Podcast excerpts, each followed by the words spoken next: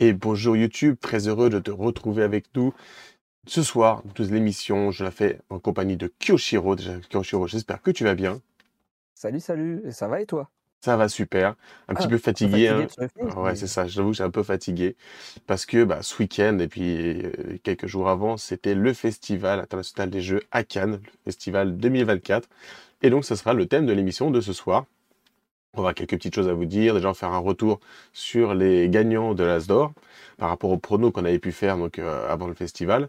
Et puis ensuite, bah, ça va être surtout toi euh, qui nous parlera de ce que tu as pu jouer, ce que tu as pu tester, ce que tu as découvert. Parce que moi, j'ai un peu bossé pendant ces, euh, ces quatre jours de festival en ayant fait jouer quelques jeux euh, avec mon t-shirt orange chez Lucky Dog Games. Je pourrais pas être chez Lucky Dog Games. Pour le reste, je laisserai Kyo faire le- faire Ah. l'expert des jeux.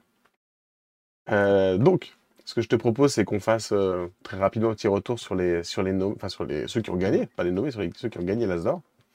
ouais, ouais, ouais. Enfin, moi, moi, je fais pas de retour tant que toi, tu t'es pas abonné là. Donc, tu cliques là sur la petite cloche et tu t'abonnes. Puis après, je fais mon retour.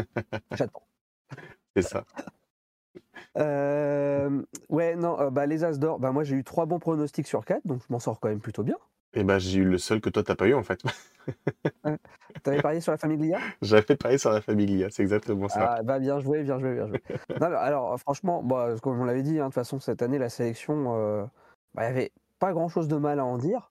Forcément, tu as toujours des déceptions, tu aurais aimé voir un autre jeu ou machin ou autre, mais pour moi, elle était totalement correcte, cette, cette sélection. Les gagnants, bah, j'en ai 3 sur 4, donc forcément, je peux être que content de cette sélection. Et le dernier, en fait, qui est pour moi une surprise, mais une agréable surprise quelque part, c'est-à-dire que la Famiglia, euh, c'est un bon jeu, mais c'était un jeu à 4 joueurs exclusifs. Et du coup, je me disais, est-ce qu'il peut gagner par ce biais-là?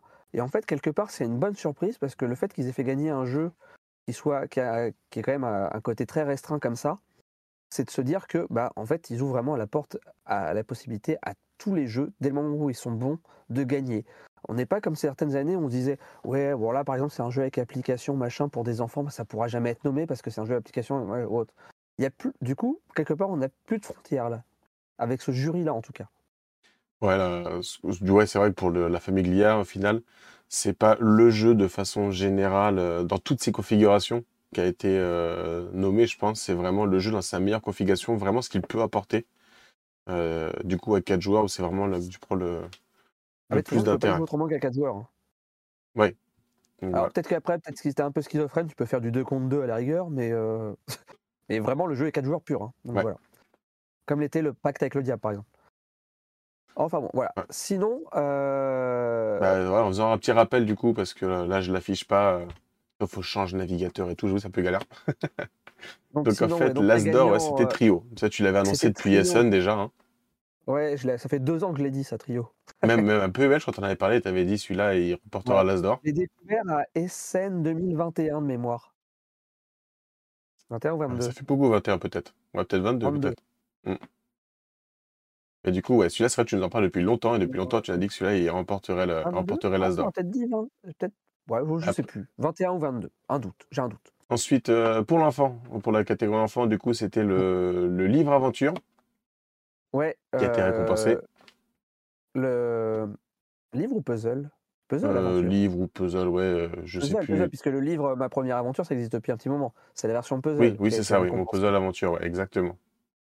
Voilà. Donc je disais, enfin moi je connaissais la version livre qui était super bien, donc j'avais pas de doute sur la version puzzle en fait. euh, voilà.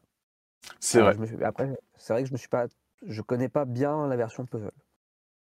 Vrai, Moi, j'avais misé sur Super Euh, Miaou, mais bon, je suis pas triste non plus parce que c'est vrai, le livre est tellement bien que pour les enfants, on devrait être content. Initié Faraway, tu l'avais annoncé depuis longtemps. Ouais. Bah, depuis, je crois Ouais. par contre que tu as testé, ouais, c'est APE, ouais, tu l'as testé. Et APE t'a Yep. dit celui-là, il sera, il sera nommé à l'Asdor et moyen qu'il gagne. Tu l'as dit, ça s'est passé. Franchement, bravo. Bah ouais, ouais. Non mais en fait, euh, moi, je connaissais, euh, j'en avais discuté avec euh, Perco euh, de, euh, de Canard PC, pour ceux qui connaissent. Euh, et on se disait, putain, euh, s'il y a les deux qui sont nommés dans la catégorie jeu de l'année, ça va être tendu, lequel des deux va gagner, quoi. Mais bon, du coup, ils étaient dans deux catégories différentes, donc tant mieux. Tout va bien. Voilà, voilà. voilà. Et donc, très rapidement, même si on l'abordait au début, en expert, c'était donc la Famiglia. C'est la seule erreur que tu as faite. C'est le seul bon pronostic que j'ai fait. J'espère que je serai meilleur l'année prochaine. ouais, parce que je connaissais, euh, je connaissais euh, Darwin Journée. Euh, Darwin, oui, c'est Darwin Journée. D'ailleurs, mhm. j'y ai joué entre temps et le jeu est cool. Donc voilà. donc voilà. Ça, c'était pour le, pour le retour au niveau des, des gagnants de ce festival. Euh, maintenant, bah, est-ce qu'on ferait pas un petit retour sur le festival de façon générale? Qu'est-ce que tu en as pensé, toi, d'un point de vue, du eh coup, ben, euh, visiteur? bah écoute, tu vois, moi je pense que ça, pour une, bonne entrée en matière sur ce festival, je pense que cette photo était parfaite. Euh, parce que une table de ski vide avec des tables pleines à côté, c'est c'est signe de bon festival. ça montre aussi peut-être ah, quelque part l'évolution du jeu de société de façon générale aussi. Ah, mais hein. bon, voilà, non, mais Skijo, c'est un bon jeu, mais bon, disons que voilà, on fait quand même bien mieux. C'est quand même la réédition d'un vieux jeu de cartes euh, qu'on appelait Golf à l'époque. Enfin voilà, donc euh, bon, disons mm-hmm. que voilà. Euh, non, mais après, ça, c'était le, ça, ça devait être une photo du jeudi ou du vendredi matin. Après, cette table, ces tables-là étaient remplies aussi. Hein, mais, Alors, moi, j'y suis passé le vendredi autour de 16h, c'était vide. Hein. Ouais, bah voilà. Souvent, c'était. Mais je l'ai vu aussi rempli, mais voilà. Mais disons tant mieux, genre juste à côté sur les Lumberjacks, c'était souvent plein, il y avait la queue, etc. Et de se dire qu'un stand comme celui-ci est relativement vide, pour moi, c'est plutôt un bon signe qu'on va sur du jeu un peu plus euh, initié ou qui a un peu plus de, de teneur. Euh, mmh sinon, globalement, euh, ça s'est bien passé. Euh, je trouvais que l'idée cette année, alors je sais pas si j'ai pas fait l'an dernier, je crois que je suis pas sûr que c'était pareil l'an dernier. Ils avaient mis les food trucks dehors. Sur le principe, c'est une très bonne idée. Je connais beaucoup de festivals qui font ça. Euh, ça permet en plus de désengorger par rapport aux deux petits trucs de bouffe qu'il y avait à l'intérieur d'habitude mmh où il y avait des, des, heures et des heures de queue. Par contre, comme il a fait un temps ultra moisi cette année, pas de bol. il est un peu plus tout le temps. Je l'ai pas vu. Euh, donc voilà. Nous on était en intérieur, donc bon voilà. Sinon, bon, après, il y a toujours des petits trucs euh, qui vont pas à gauche, à droite comme ça, mais, euh, globalement, euh, je pense que c'est une très bonne édition. moi, mon sujet, et d'ailleurs, ça a été le cas le samedi, c'est-à-dire que pour moi, le lieu est trop petit et je ne sais pas comment ils peuvent faire pour faire mieux. Et donc, le samedi, il y a un moment où ils ne laissaient plus rentrer les gens parce qu'ils avaient au moins un, on avait atteint la capacité max possible de personnes. Donc il y en a certains qui avaient même donc payé leur place entre temps et qui pouvaient pas rentrer, tu vois, dans le salon. Mmh et même JB s'est fait refouler en disant non non mais c'est plein, on pouvait pas rentrer. mais moi je bosse, je suis là depuis ce matin en fait et je travaille, j'ai une interview là à aller faire, j'ai un rendez-vous. bah non vous passez pas. Ah, ok merci. Ah, tu vois c'était. Voilà. Ouais, on a eu le même aussi sur ceux qui faisaient le tournoi d'Ice euh, de June pardon. Ouais. Bah, ils sont mmh. juste sortis entre deux parce qu'il fait grave chaud, besoin de boire, s'aérer, faire ce que tu veux, quand, manger un coup. Ah et euh, bah, ils ont pas la sécurité ne le laissait pas rentrer, donc on a, eu, on a eu du mal à lancer la finale. Ouais, compliqué. Voilà. Mais bon, après, ça, c'est. C'est pas de leur faute, entre guillemets. Eux, il faut suivre les directives de sécurité. Hein. Ils n'ont pas trop le choix. Donc, on peut pas leur reprocher. Moi, le, le vrai problématique, c'est le lieu en lui-même qui, pour moi, a atteint ses limites. Et euh, bah, le problème, c'est comment tu veux grossir et te dire international bah, si tu es limité dans l'espace. Ouais. Voilà. Après, on peut encore récupérer quelques, quelques allées, pas beaucoup. Il y a peut-être deux, trois allées maximum de chaque côté qui peut être récupéré, mais est-ce que même si tu récupères ça, tu peux augmenter la capacité d'affluence? Je suis pas certain. Même les, parties aux étages, euh, dans les parties professionnelles, ils exploitent quasiment tout par rapport à avant. Donc euh, vraiment, pour moi, ça devient quasi impossible. Euh, mmh faudrait pour, le seul moyen, ça serait qu'ils arrivent à repousser en montant d'un étage encore au-dessus euh, genre Asmodée, etc., dans la partie pro pour faire une partie publique. Oui, c'est ça. Mais euh, ça devient ultra complexe, quoi. Et, ça serait, et encore, il gagnerait vraiment un petit peu et pas grand-chose. Donc voilà, globalement, euh, l'édition est cool, mais voilà, il y a ces petites problématiques-là. Et vous, dans le chat, n'hésitez pas à dire aussi ce que, si jamais vous avez été, ce que vous en pensé, ou même en commentaire, si vous êtes en train de regarder la vidéo sur YouTube, et que vous avez été, bah, dites-nous ce que vous avez pensé de, de cette organisation, si vous étiez en tant que visiteur va dire ce que vous, votre ressenti. Mi-journée. Euh, bah, du coup, moi, je fais un petit ressenti rapidement de l'intérieur de ceux qui n'ont pas vu la lumière du jour euh, pendant quatre jours. C'est-à-dire ceux qui ont exposé, parce que moi, j'ai beaucoup, euh, beaucoup animé sur le stand du coup de Lucky Dog Games. Ouais. c'était, c'était, comment dire, à plusieurs vitesses comme, comme festival. Un jeudi matin qui a été, pour nous, en tant qu'exposants, horriblement long. Il faut savoir que le jeudi matin, du coup, c'était réservé uniquement à une catégorie très fermé de professionnels. Par exemple, il n'y avait pas de, de ludothèque qui était là, il y avait, il y avait plein de choses qui n'étaient pas là. Et au final, sur tout le jeudi matin, sur toutes les tables qu'il y avait sur le stand de Lucky Dog Games, si on a lancé 7 ou 8 parties, c'est le tout. C'est vraiment tout, quoi. Je suis venu jouer en premier chez vous. T'es jouer, heureusement, sinon ça aurait Non. fait une partie. Non, mais c'est vrai, que ça avait été sorti de la tête, mais effectivement, euh, cette année, ouais, cette sélection qu'ils ont fait sur la journée pro. Alors, pour moi, comme j'étais là le jeudi matin, c'était un réel bonheur, hein, parce Ah que bah oui. pas de bruit, tu t'installes, tu joues, tu te lèves, tu, tu vas où tu veux, tu t'installes, tu joues. Par contre, effectivement, pour tous les éditeurs, j'ai eu le même retour. C'est moi, j'ai payé mon stand X milliers d'euros, euh, je Ouais, paye ouais. mes intervenants, euh, etc. Et pour rien, en fait. Je, du coup, je perds littéralement de l'argent, quoi. Ah, le jeudi matin, euh, c'était une grosse perte, ouais. et, et voilà, et je pense que. Et le, par contre, le jeudi après-midi, c'était plus chargé que ce que moi j'avais l'habitude le jeudi, parce qu'il y avait, je crois, cette année, ils ont fait rentrer des passes euh, VIP plus ou je sais pas quoi, euh, en, plus des, la- en plus des pros. Pour le jeudi après-midi? Ouais, jeudi après-midi, ouais. Donc Je du suis coup, c'était un petit peu plus chargé que les jeudis habituels. Mm. Mais ouais, globalement, ça, il va falloir qu'ils changent quelque chose. Je pense Ouais. qu'il va falloir qu'ils, à minima, qu'ils soient un peu plus souples, qu'ils, qu'ils baissent un petit peu leur barre sur qui ils acceptent le matin pour qu'il y ait un petit peu plus de monde euh, pour les éditeurs. Et euh, Mm, par mm. contre, je pense que pour le jeudi au global dans la journée, je pense qu'il faut pas plus de monde. Ouais, ouais, non, sûrement. Mais effectivement, jeudi matin, c'était compliqué. Après, on est un vendredi où ça commençait à être bien plus fort. Un samedi, on s'est fait rouler dessus, mais dans tous les sens, c'était vraiment Ouais, archi. Comme tu as dit, de toute façon, bah, avec les personnes qui restaient dehors, qu'on ne peut plus rentrer. Et un dimanche euh, matin qui commençait très fort aussi. salut, Gilles. et dès 13, 14 heures, ça a commencé à pas mal se vider. Voilà, tous les gens commencent à prendre le train, quoi. Donc, en gros, vraiment trois vitesses, très lent. Une grosse augmentation, puis perte de vitesse sur la fin de dimanche. Et ouais, salut, moi- salut Gilles. Puis Qu'est-ce que t'en à as pensé, toi, d'ailleurs, de- mais- Qu'est-ce que tu as passé de- au final euh, de ce festival? Bah, Le jeudi matin, ouais. pro, il a dit franchement ça allait. Il a dit par contre le jeudi matin aurait dû ressembler au jeudi après-midi. Alors moi je suis Ouais. pas tout à fait d'accord sur le jeudi après-midi parce que je pense que c'était légèrement chargé par rapport à ce que j'ai connu pour, euh, pour même en tant que enfin en tant que presse et autres pour pouvoir euh, bien euh, profiter. Euh, maintenant c'est sûr que, pour que je comprends que côté éditeur euh, ils préfèrent le jeudi largement le jeudi après-midi. Ah ouais, non, clairement. clairement. Et eux aussi se sont fait rouler dessus euh, samedi, mais je pense que tout le monde. hein. C'était vraiment ultra blindax euh, samedi. Bon, euh, et du coup, si on parlait de ce qui vont, ce que ça intéresse les gens directement, Mais les ouais. jeux, les jeux, les jeux. Qu'est-ce que tu as joué? Qu'est-ce que tu as découvert? Qu'est-ce que tu as pu tester? On attend tes retours. Bon, Skyjo, c'était la photo de, de mise en bouche. Pour, pour Ouais, dire, voilà. Skyjo Ah, et à côté, pour c'est la, plein. pour la blague, il y a une autre petite photo juste après où j'ai trouvé ça drôle. Alors, je- j'en ai pas testé, mais je Et pense bon, que ça peut va être tout de très drôle. Ah oui. Ils ont mis un baby-foot où tu peux jouer genre à 30. Enfin, j'ai pas 1, compté, hein, 2, mais 3, euh, 4, 5, 6, 7, 8. Bah, c'est un 11 contre un 11 peu en fait, hein, je là, crois. mais, euh, Je pense que c'est un 11 contre 11. Ouais, peut-être. Mais bon, voilà. Enfin, du coup, j'ai trouvé ça très drôle. J'ai quand même vu quelqu'un euh, jouer un moment sur le, sur le flipper. Voilà. Mais globalement, ce coin-là a été relativement délaissé. Euh, ouais, Euh, clairement. Allez, attaquons sur les jeux directement. Allez, c'est parti. Alors, premier jeu, du coup, c'est Tonnerre de tuiles. Euh, Claire va vous proposer d'écouter, vidéo. hein, c'est bien ce que tu Ouais. m'as dit, pour pouvoir la, la présenter ouais. en conditions du direct, et puis on va réagir juste ensuite.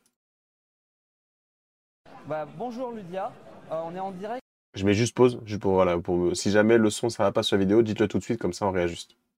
du Fige Bah, donc, pour Entrejeux Studio. Et donc euh, Ludia va nous présenter euh, le jeu qu'ils ont créé Bah, pas euh, avec son Ah, non, je suis école, con, qui est son, un jeu euh, qui a été vu pour euh, être accessible aux personnes à- qui ont des difficultés. Donc euh, voilà, je te laisse en dire un peu plus, ça sera peut-être plus clair. Alors c'est un jeu de course familial euh, accessible à partir de l'âge de 7 ans. C'est un jeu euh, donc inclusif aux troubles 10 et handicap moteur. Les adaptations sont les pictogrammes sur les cartes, les porte-cartes que vous pouvez voir ici. Voilà, notre jeu est aussi 100% éco-responsable. En l'occurrence, les pions sont à 80, euh, composés à 80% de, co- de coquilles d'huîtres et 20% de plastique recyclé. Notre euh, jeu est emballé d'un papier de soja. Euh, voilà, donc dans notre, euh, donc on a travaillé avec des illustrateurs. Voilà. Donc sur, sur le plateau de jeu, vous pourrez retrouver différentes cartes, différentes tuiles, pardon, comme la tuile grotte qui vous permet d'être protégé de tout effet négatif. des tuiles ronces.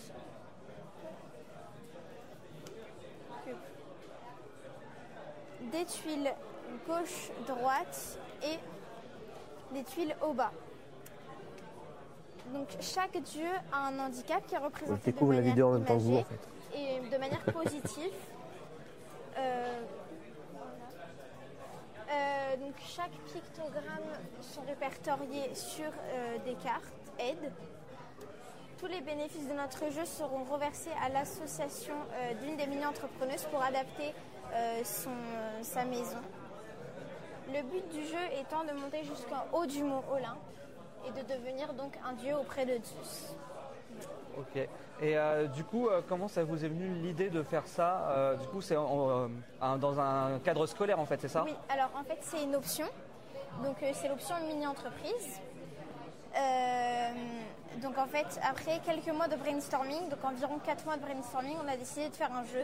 Donc euh, après, donc c'est arrivé en janvier dernier. Euh, on a tout créé, donc les mécaniques, etc.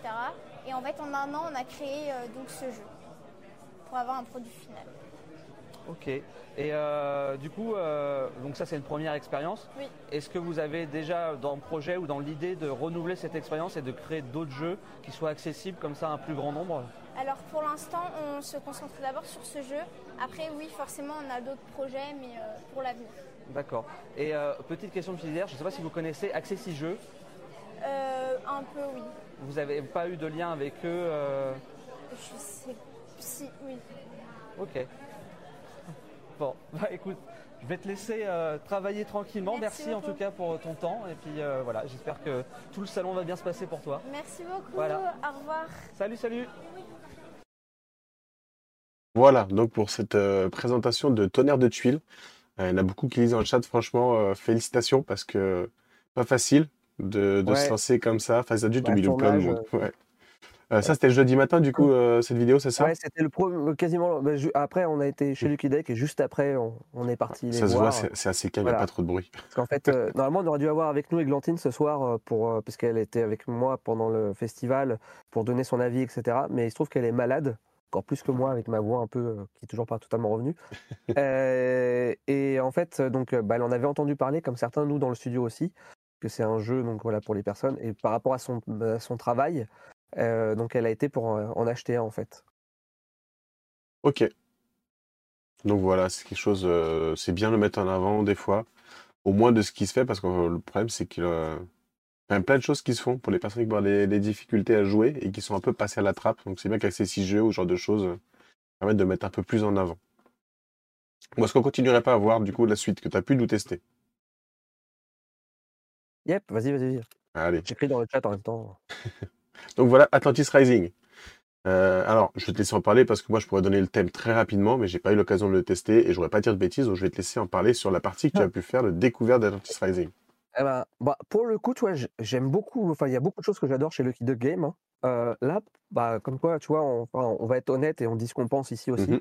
Euh, t'as beau travailler un peu pour eux sur les salons, etc. euh, j'ai pas apprécié ce jeu. Euh, pour moi, euh, alors j'ai plus le nom Alors, exact là, mais Très euh, rapidement, on va juste euh, situer le contexte par rapport au jeu. Là, c'est un jeu coopératif de Ouais. du coup 1 jusqu'à 7 joueurs où on va jouer en gros les. Si tu m'arrêtes je dis, bêtises, hein, mais c'est le- les habitants de l'Atlantide et on va essayer d'éviter de qu'elle coule. Si- C'est ça en gros?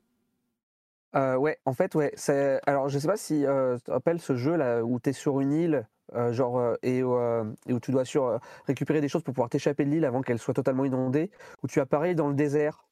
C'est pareil, tu as, des, t'as des vagues de sable qui arrivent et qui, en gros, font, s'a- s'accumulent. Et du coup, il faut que tu arrives à récupérer un moteur d'avion, euh, je sais pas, enfin, trois bouts d'avion pour pouvoir t'échapper avant la fin. Ouais. Euh, ouais, l'île interdite et Mhm. euh, le- ça doit être le désert interdit, un truc comme ça. Oui, il y en a deux une... Autant il y en a un, tu enlèves Ouais. des tuiles et l'autre, tu vas rajouter du sable dessus. Euh... Ouais. en Même idée, ben, quoi. en fait, ça m'a très fortement fait penser à ces jeux-là. Ce, celui-là, c'est un peu dans le même style où, en gros, euh, bah, les îles qu'on voit là, en fait, elles vont s'inonder petit à petit. Donc, en fait, on va les retourner, elles se transforment en eau, en fait. Sinon, c'est cinq branches d'îles de- différentes, à montagne, forêt, enfin voilà, un peu de cinq biomes différents. Et, euh, et donc, en fait, faut que tu te positionnes, tes petits colons, faut que tu les positionnes. Euh, plus tu es à l'extrémité d'une branche, plus c'est simple pour récupérer des ressources, mais plus tu as de risques que euh, les événements que, tu vas devoir piocher en, en milieu de tour bah, fassent retourner la tuile en inondé et que en gros euh, tu perds ton action pour le tour. Donc voilà, donc Mhm. faut à jauger en gros un peu euh, où tu te places sur cette branche pour pouvoir faire les actions. Et donc le but c'est, on se voit, si tu passes sur la photo suivante, je crois que je zoome dessus. euh, c'est on a un plateau euh, rond avec différents monuments et en fait pour gagner, faut avant d'être totalement inondé, faut arriver à construire tous ces monuments et une fois que c'est fait, on a au milieu le cœur énergétique, faut arriver à construire ce cœur énergétique. Et donc voilà, une fois qu'on a tout construit, ces monuments plus le cœur énergétique, avant l'inondation totale, on a gagné. Ok, ok. Et donc voilà. Donc en fait, moi, en- le jeu est pas mauvais, hein, ça tourne. hein, euh, J'ai vu, il y avait un tableau de scoring un peu entre les victoires et les défaites tout au long du salon. Euh, je crois qu'il y a eu un peu, au final, plus de défaites que de victoires. Euh, quand on l'a fait, nous, on a réussi de justesse le truc. Donc quelque part, tu te dis c'est bien pensé parce qu'on a réussi de justesse. Mhm. Mais en fait, on a vraiment quasi aucune maîtrise de l'aléatoire. Ouais. Et moi, c'est ce que j'ai pas aimé en fait sur ce jeu, c'est que je trouve que ça manque de maîtrise de l'aléatoire. On ne peut que optimiser au maximum en, en- en croisant les doigts. Et voilà quoi. Mais si jamais t'as pas de chance, vraiment pas de chance du tout, bah t'auras beau faire le, les choses au mieux, tu perdras. Et ça, je trouve ça, je trouve un peu dommage. Ok, ok. Je Maintenant, montre si vous la, couverture. Euh, c'est Vincent Luttrell l'illustration. Je la trouve très belle, cette couverture. Donc, je, je te laisse ah non, parler. l'illustration, elle est, elle est belle, hein. mais voilà. Donc si ça vous gêne pas ce côté totalement aléatoire et, euh, et que vous aimez un peu en chier quelque part, euh, bah allez-y, hein. sinon euh, je pense que c'est pas totalement fait pour vous. Ok. Eh Voilà, allez. ben, merci pour ce retour. On reviendra sur les Kidog, je pense, un peu plus tard. Façon, on en reparlera. ouais. On fera un petit bilan un peu plus tard de tout ce qu'il y a. Alors, on- ensuite, on, ensuite pardon, on enchaîne sur le littoral. Avec ou sans le celui-là, je me souviens plus. Moi, je peux, je peux vous le parler pendant. ok, pendant donc ça, ça imagera ce que tu nous diras. Ouais. Donc en fait, Littoral, c'est un jeu de Randolph. Euh, Donc euh, c'est un éditeur euh, québécois euh, qui est pas très très connu en France, alors qu'il existe depuis quelques années euh, au, Qué- au Québec. Ouais, un petit moment, Euh, ils distribuent, je crois, aussi en plus Randolph euh, au Québec. Ouais, c'est eux qui distribuent au. Québec le, le Duck, il me semble. Ouais. Donc voilà, donc c'est très connu là-bas, c'est quasiment pas connu chez nous. Donc chez nous, ils viennent avec avec Scorpion masqué en fait ensemble. Mhm. Euh, donc littoral, voilà, ça tient dans ce petit sac euh, en tissu qu'on voit là. On va voir euh, un petit peu plus dans la vidéo, c'est des jetons en bois. Donc en fait, c'est vraiment pensé pour pouvoir y jouer partout et notamment à la plage cet été. D'ailleurs, le jeu sortira. Qu'est-ce que c'est bien pensé Le un jeu pour jouer à la plage s'appelle Littoral. Ouais, t'as vu? Et, et en fait, c'est donc on va voilà. En fait, le but, ça va être, c'est un peu un, un ouais, je pas un backbuilding, mais euh, en gros, on va piocher un jeton dans le sac à son tour.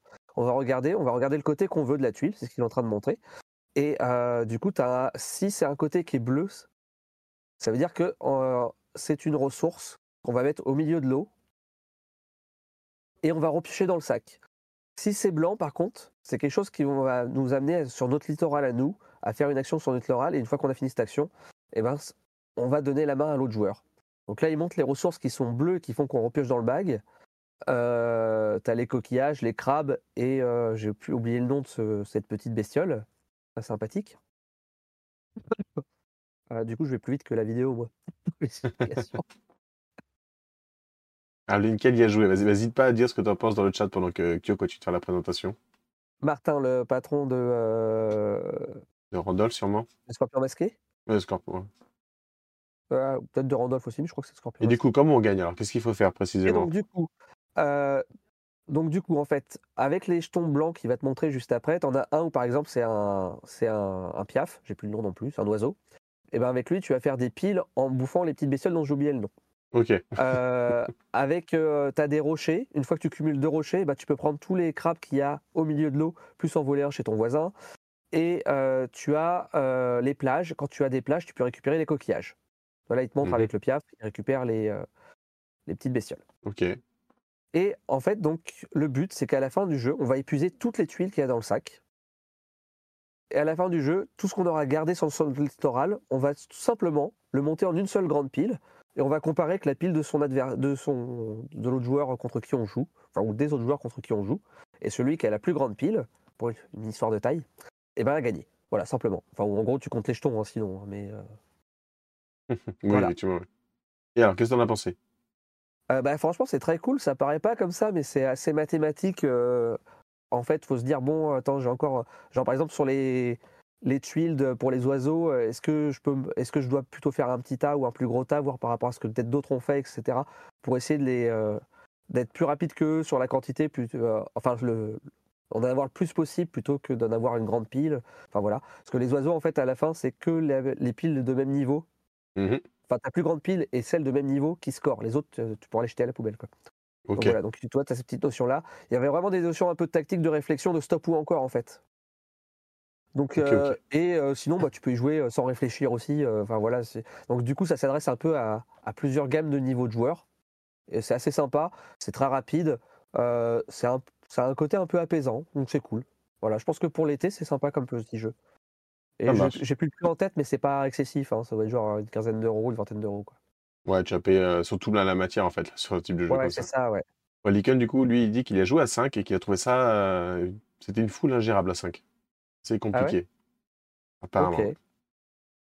Bah, Alors, pourtant, pour tous les goûts, comme on dit toujours. mais ouais. Moi, j'ai testé à deux. Donc euh, voilà. Ouais, du coup, c'est peut-être le style de jeu qui va être très stratégique à 2 et puis beaucoup, t'as beaucoup moins de maîtrise quand tu joues à 5 parce que justement, c'est du tour par tour, le temps que ça revienne à toi, il se passe beaucoup de choses. quoi. Ouais, je ne sais pas. C'est possible. Sachant que, en fait, la di- Oui, mais alors, quand tu joues à deux ou trois, euh, tu retires, en gros, ils te disent deux poignées. C'est pas le nombre exact, mais tu retires deux poignées du sac de jetons. Ouais. Donc, tu as quand même beaucoup moins de jetons aussi à deux et trois mm, mm. joueurs. Ok, bah écoute, ça tombe Surtout si parfaitement. t'as On une arrive sur la fin de la vidéo en plus. Ouais. Donc, on peut passer à la suite. Alors, là, on arrive maintenant chez Silex qui nous présentait Canal. Alors, qu'est-ce que tu peux nous dire sur ce canal? Ah, et Olinkel est une femme, hein, au fait, euh, Pierrot. J'ai encore dit, oui, je suis désolé. C'est vrai que j'ai pensé de toi, ça veut dire il, c'est la personne pour moi qui parle, parle, parle dans le chat, je fais pas toujours Alors, attention, Canal. je suis désolé. Alors, je crois que je t'ai mis par euh, la vidéo aussi euh, tout à la fin, mais c'est pas très grave, on passera pas la vidéo. Euh, Canal, c'est un jeu un joueur ou deux joueurs. Euh, donc, un jeu qui a peu d'interaction en- entre les deux joueurs, mais qui tourne très bien. Nous, on l'a testé à deux et ça pose aucun dit problème. un ou deux joueurs, c'est ça? Ouais. D'accord. Euh, je crois qu'à la base, il a été pensé pour être solo, en fait. Mhm. Donc, ça, ça peut plaire à Olinkel, ça. Euh, donc, c'est un jeu où, en fait, on va devoir construire son, euh, son canal. Euh, donc, le plateau de joueurs que tu vois euh, à gauche de l'écran. Je sais pas ce que tu as si tu passes sur la du coup, je zoome un petit peu, ou sur une autre photo. Et donc en fait, en gros, à, à son tour de jeu, on va poser, on a des petits engrenages, on va les poser là sur, sur ce plateau-là, et ça va décider de l'action qu'on va faire. Ok. Donc là, tu vois tout- toutes les actions possibles, sachant qu'au début de la partie, sur la- les, trois, euh, les trois cadres tout en haut là, et ben en fait, il y a les Mhm. cartes du marché qui sont posées là, et donc ces actions ne sont pas disponibles. Que dès qu'on a épuisé la pile entre guillemets du premier âge, on a l'action qui est disponible la plus à gauche, puis deuxième âge celle du milieu et du troisième âge celle de droite. Mhm. Donc du coup, euh, les actions ça va être quoi? Ça va être aller acheter une tuile au marché, ça va aller être poser des chemins, donc soit des chemins de terre, soit des chemins de pierre, soit des cours d'eau, soit des chemins de fer. Ça va, ça va être mettre des ponts ou ça va être récupérer des ressources. Et là, si on passe sur le chemin suivant, c'est très, c'est un système qui est, euh, qui est, qui est pas, euh, qui est pas nouveau, hein, qui est- qui- mais qui est quand même assez rare, qui est super cool, moi que j'adore, avec la roue. Pour ta gestion des ressources, c'est vraiment génial. Là, hein, cette roue-là. Ouais, cette roue-là. Ok. C'est-à-dire que d'un côté, tu as tes roues, tu as tes, euh, t'as des, comment, tes ressources précieuses et de l'autre côté, tu as tes ressources euh, euh, communes. Et donc, du coup, tu vois que la roue, on peut la faire tourner, Mhm. mais que du coup, si je la tourne dans un sens, par exemple, pour faire augmenter euh, ma pierre et mon fer, qui sont mes deux ressources précieuses, Ouais. eh ben, du coup, je vais faire descendre de- d'autant de niveaux mes ressources communes. Donc, il va falloir jongler comme ça sur l'augmentation de tes ressources en tournant ta roue par rapport à ce que tu as besoin. Donc, ça, c'est très malin. Et ne pas te bloquer parce que si jamais tu as aux deux extrémités, qui arrivent aux extrémités tes ressources, bah, du coup, ta roue, tu peux plus la faire tourner non plus. Donc, il va Ouais, falloir bah que oui. tu des ressources pour pouvoir le faire. Mhm. Donc voilà, il y a toute cette gestion sur la roue qui est très sympa. Euh, Il y a un peu ce côté un peu euh, puzzle game de, euh, de la construction de, de où tu mets tes pièces. Voilà, tes- donc tes pièces de canal où tu les poses sur ton terrain et donc du coup des chemins que tu vas construire. Et, du coup, pour en fait, pour, et pour euh, ces tuiles, une fois que tu les actives, pour les activer, il faut que tu les entoures. Il y a deux manières, enfin, elles s'activent deux fois. Il y a deux manières donc du coup de les activer. Soit tu les entoures complètement de chemin, soit tu mets deux ponts qui les relient. Ok, ouais. C'est les deux cas qui vont activer les, les- les tuiles et qui vont faire que tu vas gagner ce qu'il y a en bas. Mais pour gagner ce qu'il y a en bas, il y a des prérequis. Certains vont me dire faut que je sois entouré euh, au moins de euh, deux tuiles de chemin de fer, par exemple. Mhm. Ou, euh, faut que, ou je, vais sco- je vais te scorer du point par rapport au nombre de chemins de pierre qui m'entourent, etc. Donc il va falloir un peu penser où tu mets tes tuiles par rapport aux, aux autres. Sachant que contrairement à ce qu'il y a là sur le dessin, là, il y Les, normalement, les chemins d'eau, ils doivent être tous connectés au premier chemin d'eau qui est sur le, sur, ton, sur le plateau. Et les chemins de fer, pareil, ils doivent tous être connectés entre eux. Tu peux pas en faire euh, popper un n'importe où. Ok. Voilà. Ok, ok. Donc euh, ça tourne super bien. Voilà. C'est cool. Donc c'était cool. Très bon jeu. Ça marche. Voilà. Qui arrive de mémoire en juin. Ouais, donc première moitié d'année encore. On reste dans la fameuse première moitié. Ça marche. Bah écoute, je te Et propose. Parce que là, tu as dit que c'était un jeu qui était plutôt pensé solo.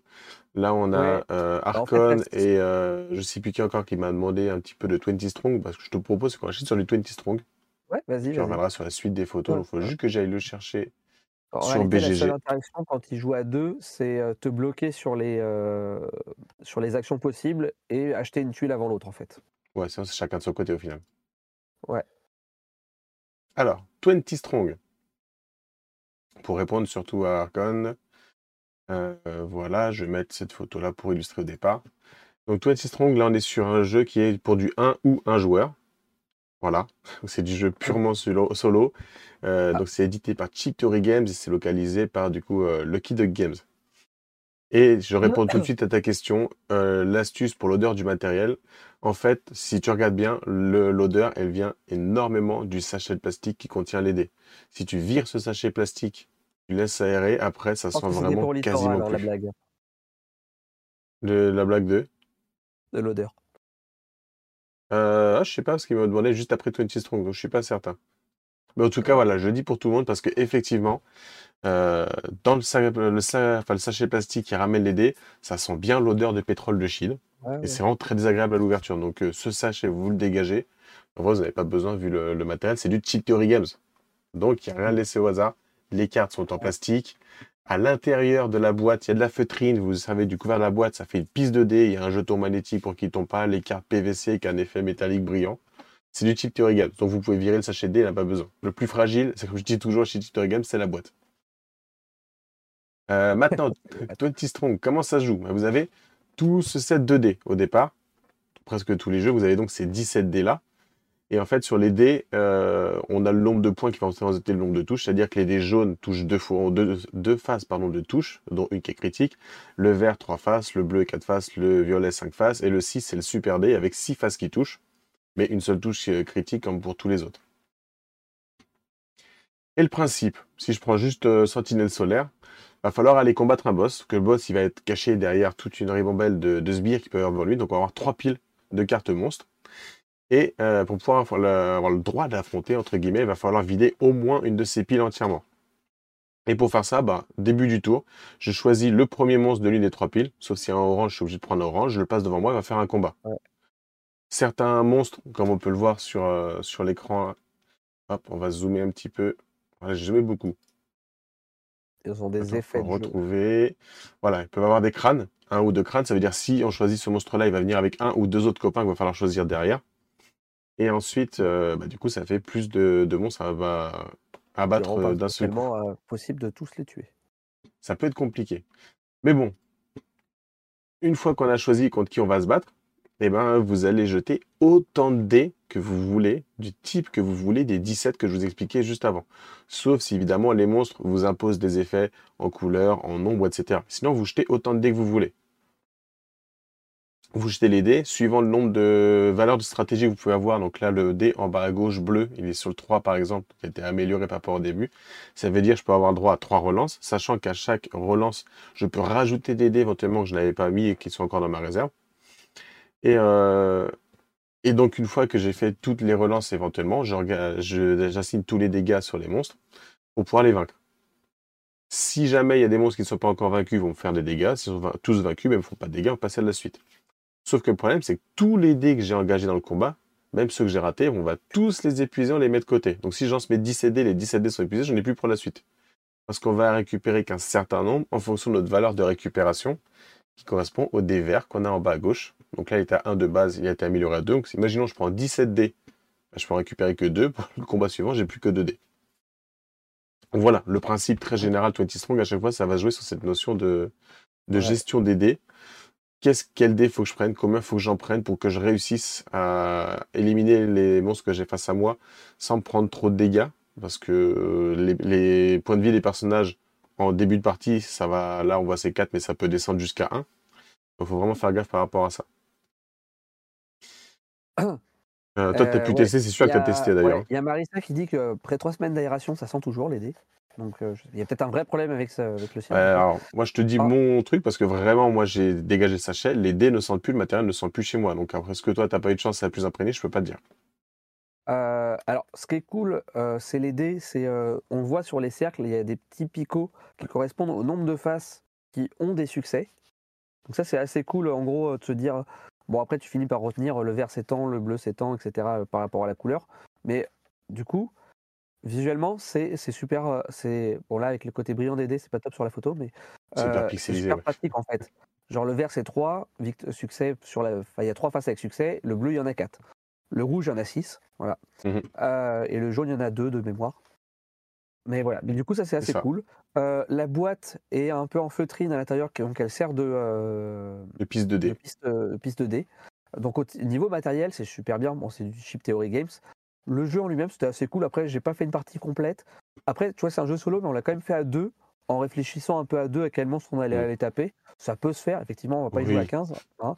Mais voilà, à deux joueurs, en coop, entre guillemets, euh, voilà, ça peut, euh, ça peut se faire aussi. Euh, faut pas forcément se dire que c'est un pur, pur Non, solo. bien sûr. Après, comme j'ai dit toutes les personnes qui l'ont testé, en gros, rien n'empêche de jouer un jeu solo à deux, comme rien n'empêche de jouer à un jeu coopératif tout seul, en fait. hein.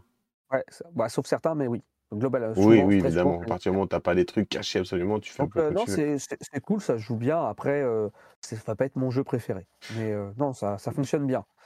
Sachant qu'il y a trois univers, celui-là, c'est peut-être celui que je préfère le moins parce qu'il est trop simpliste, Ouais. mécanique, et tu fais tout le temps, tout le temps, tout le temps la même chose. Oui, ouais. Après, moi, ce qui me gêne un petit peu, peut-être, mais je comprends hein, avec les dés, etc., c'est peut-être le prix pour se dire que c'est un petit jeu solo. Ah, mais voilà, clairement. c'est ça. Parce que Moi, si on moi, parle le- du prix, le ouais. Plus euh, gros, plus gros frein à ce jeu, ça va être son prix, en fait. Ouais, bah après c'est cheap to Games. Là, le jeu comme ça, du coup, euh, avec un paquet de D'accord. une soixantaine de cartes. Évidemment, t'as les 20 dés, t'as le truc magique, t'as la boîte en feutrine. Ça, c'est 35 euros. Ouais. Et après, si tu veux faire les autres univers, donc t'as celui de Diplomacus Vectorum et Too Many Bones, donc deux jeux qui sont de, de la gamme de Cheap Theory Games, bah, le paquet de 60 cartes, c'est 25 euros. Ouais. Mais pour le coup, celui de Too Many Bones, si vous aimez Too Many Bones, moi je trouve que c'est une super adaptation. Si je mets fait, tu très peux avoir le paquet de cartes seul sans les dés, c'est ça?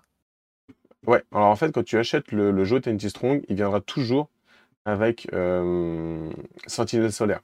Toujours. D'accord. Et après, c'est des add-ons. C'est ça. Après, tu vas acheter juste un paquet de cartes. Ouais. bah, Donc ça, là, tu vois, par pour le exemple, coup, Celui Juste pour le paquet de cartes, tu vois, tu me dirais, je paye 35 balles pour le truc de base avec tous les dés, et après, les 20 cartes de l'extension Too Many Bones, c'est 15 euh, 10-15 euros. Je t'aurais dit OK. Mais là, du coup, même l'extension, je la trouve, pour le coup, qu'il n'y a plus que les cartes, je la trouve un peu chère. Je t'avoue, je trouve ça un peu cher aussi. Moi, j'ai dommage craqué, j'ai pris les trois, mais ouais, hein, ça coûte mais, un peu euh, cher. Mais bon, voilà. Après, euh, si vous êtes ultra fan de jeux solo, euh, franchement, allez-y, ça tombe bien. hein. Ouais, voilà, comme dire Connexus, 24,90 l'extension, bah, ça pique un petit peu. Mais si Ouais. vous aimez Too Many Bones, là, vous retrouvez vraiment toute l'idée dedans. Tu as ton compteur de jour, le compteur de jour va te faire la file d'attente des vilains, c'est-à-dire que jour 1, bah, tu prends un vilain de niveau 1, jour 2, tu es obligé de prendre deux vilains de niveau 1, 3, 4, jour 5, tu prends un seul vilain, mais tu prends de niveau 5, donc il est plus costaud, mais tu n'en as qu'un seul, donc faut essayer de gérer par rapport à ça. Tu as les butins verrouillés, tu as les rencontres du Molnor avec les choix pacifiques ou le choix de combat, les rencontres de tyrans qui sont compliquées, mais qui sont nécessaires, parce que sinon le tyran il est plus compliqué à battre à la fin. Tu as le plan B, tu as le talon inné, le talon inné plus 1. Tu retrouves vraiment tout l'esprit de Too Many Bones, et euh, c'est genre mon préféré. Bah, du coup, euh, puisqu'on est dans les jeux solo et chez Lucky Duck, euh, pour continuer, bah, je propose que parle rapidement de Paper Up Dungeon. Euh, du coup, juste avant, comme ça, je termine, je Ouais. réponds à la question de d'Olinkle, qui dit, donc, donc Pierrot, ne trouvera pas le jeu en boutique. Vous avez l'excuse, ça sortira plus tard. Non, c'est qu'en fait, tout simplement, euh, il sortira pas en boutique, il est uniquement en vente sur le site de l'équipe de Games. Euh, parce que, pour les raisons qu'on a dit juste avant, c'est un jeu qui, qui coûte quand même pas mal par rapport à ce que tu as.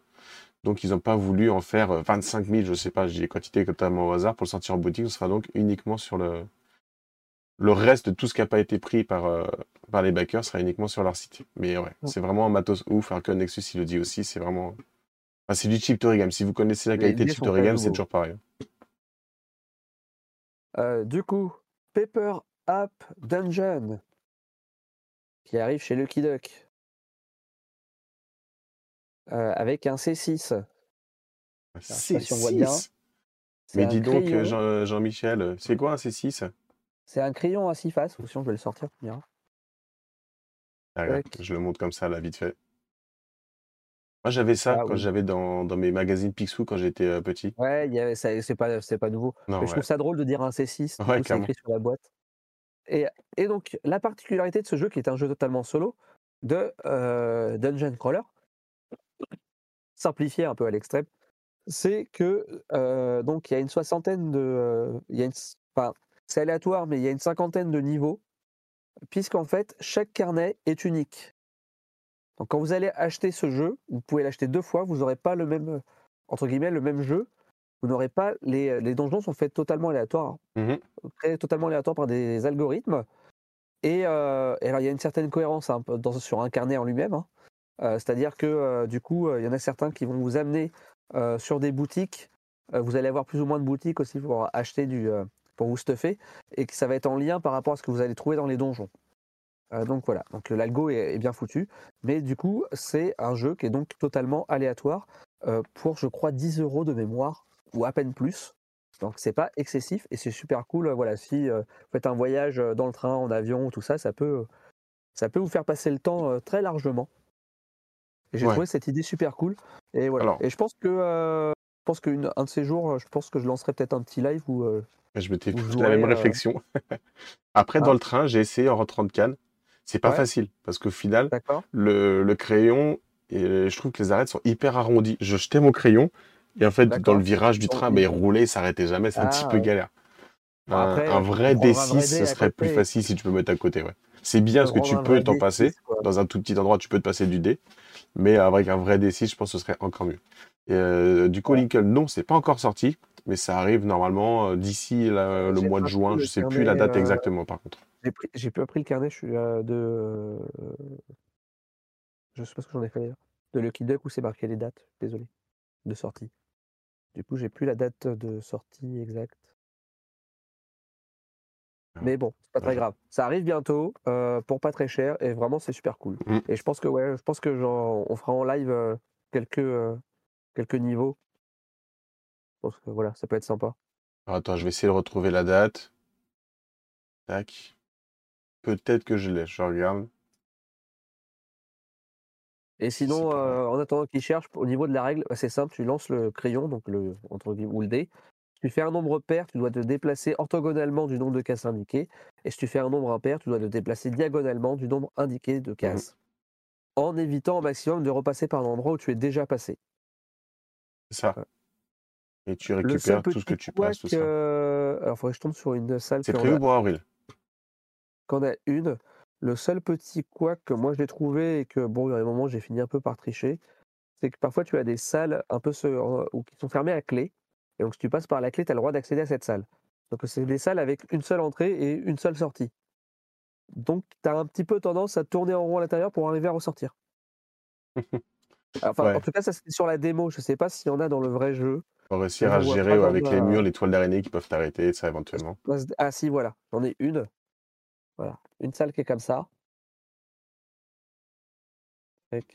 Et où là, là, on voit qu'il y a une. euh, alors, est-ce que je vous montre avec le bon doigt? Ouais.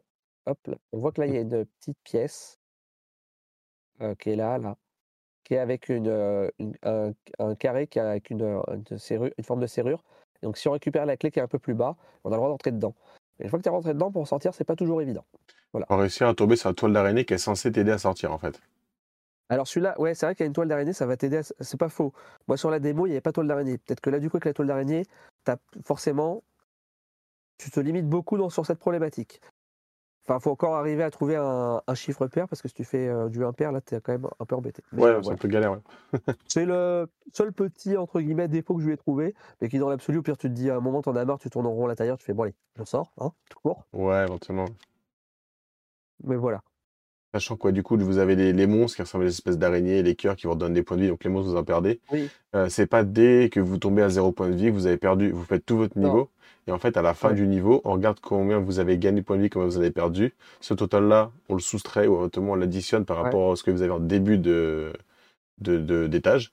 Et si vous passez en un zéro ou un négatif, dans ces cas-là, là, vous avez perdu, vous allez euh, tout en bas du carnet, vous cochez, vous avez une mort, et puis vous, vous continuez. Ouais, tu reprends le donjon suivant avec euh, tes ça. 10 PV de base et 0 pièces. Tu perds toutes tes pièces. Donc Voilà, là on le voit du coup sur la partie basse. Je vais rezoomer pour vous montrer ça. Voilà, vous commencez, vous notez les points de vie que vous avez euh, donc au départ, l'argent que vous avez au départ.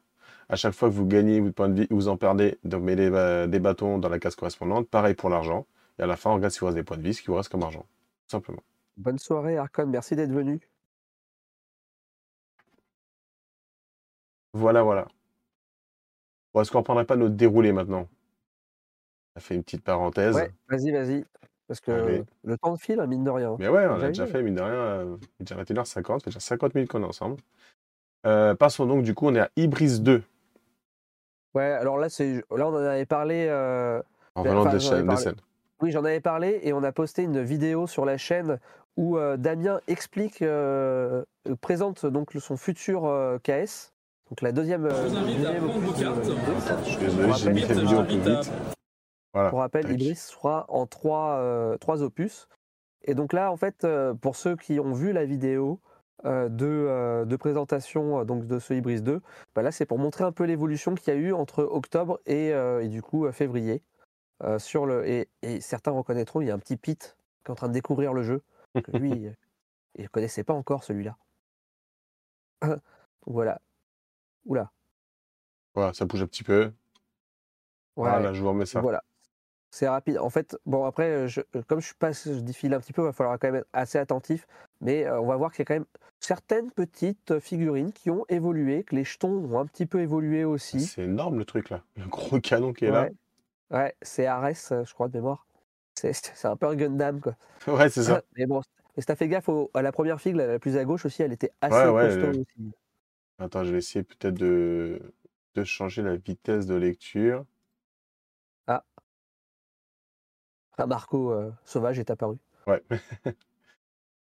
Tac, euh, vitesse. J'entends beaucoup parler d'un jeu avec des pommes et des pains, un jeu d'ambiance. Vous avez essayé? Deux pommes, trois pains, c'est pas ça? J'ai vu ce nom aussi qui part. mais, euh, Ça Non, je connais pas. Celle-là, là, elle est immense, cette euh, figue. Tac. Là, c'est ça, hein.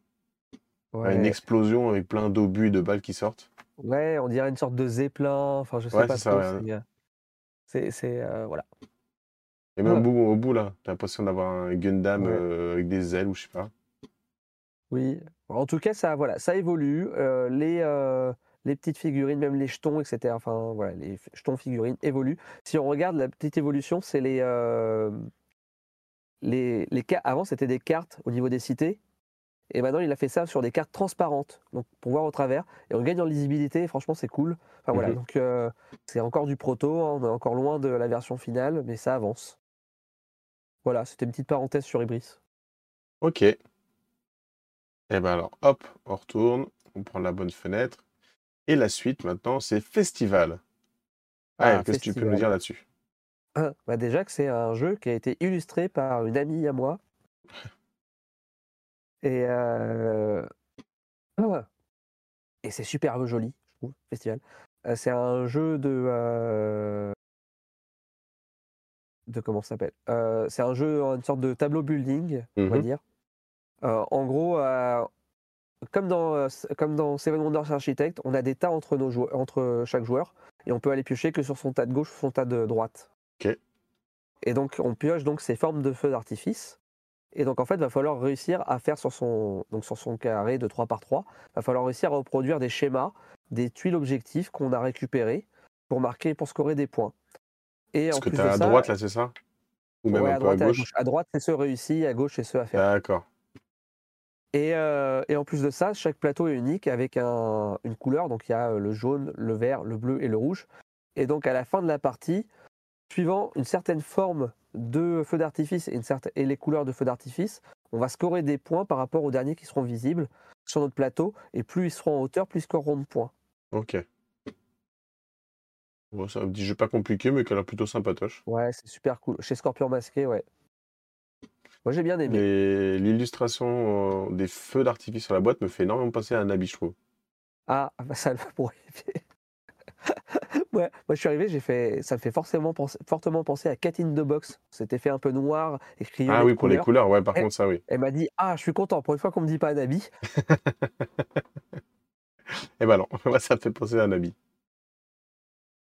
Ouais, ça a l'air plutôt sympa. Je dirais pas que ce serait mon jeu de l'année, mais Et ça a l'air plutôt euh, bah, quand même, euh, c'est Mélodie Leblond, donc l'illustratrice. Donc en fait, euh, tu vas scorer en fonction des formes des feux d'artifice ou de leur J'ai couleur. oublié l'auteur, le nom de l'auteur, je suis désolé. Ouais, tu scores en fonction. Bah, en fait, dès que tu fais la forme, tu scores le. Mhm. le Ok. S'appelle? Voilà, l'objectif. Et tu as des objectifs, tu as 3 ou 4 objectifs aussi centrales. Là, on en voit un qui est au-dessus. Par Ouais, exemple, le premier, là, c'était moi à faire mais euh, en 4 quatre, piles, euh, une 4... pile de 4 mhm. de quatre jetons, et ben tu récupères l'objectif.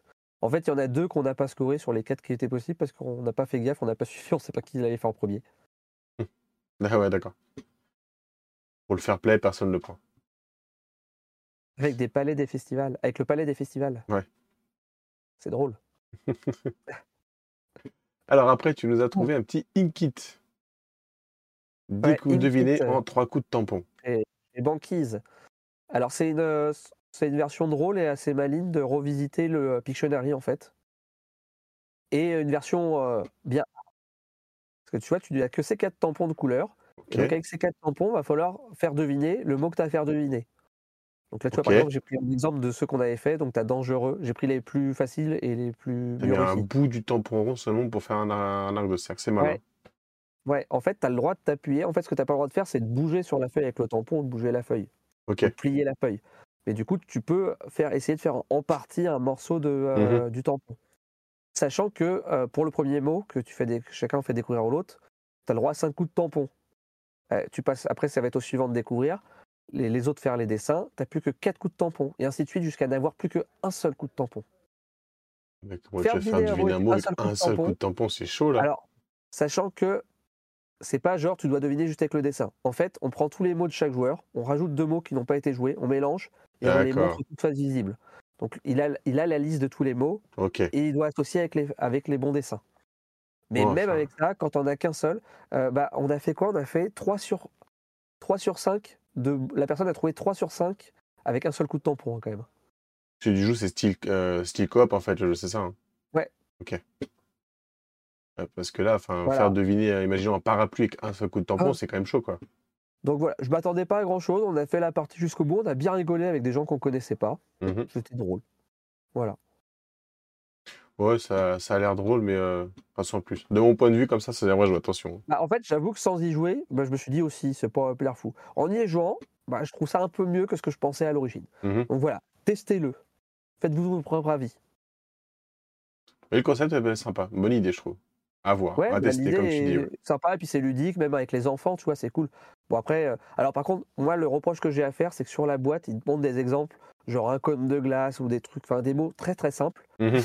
Quand tu vois les mots qu'on a Oui, fais, dangereux, euh, faire le ménage. Ouais. ouais, t'avais faire la cuisine aussi, hein, tu vois. Oui, oui, oui, ouais, non, clairement, euh, c'est pas eu, le même. on a eu, euh, il y a eu Simpson, il y a eu Château Fort, euh, il y a eu quoi d'autre? Enfin voilà, il y a eu plein de petits mots comme ça, plus ou moins compliqués. Mhm. Ok. Il y a la pluie, enfin voilà.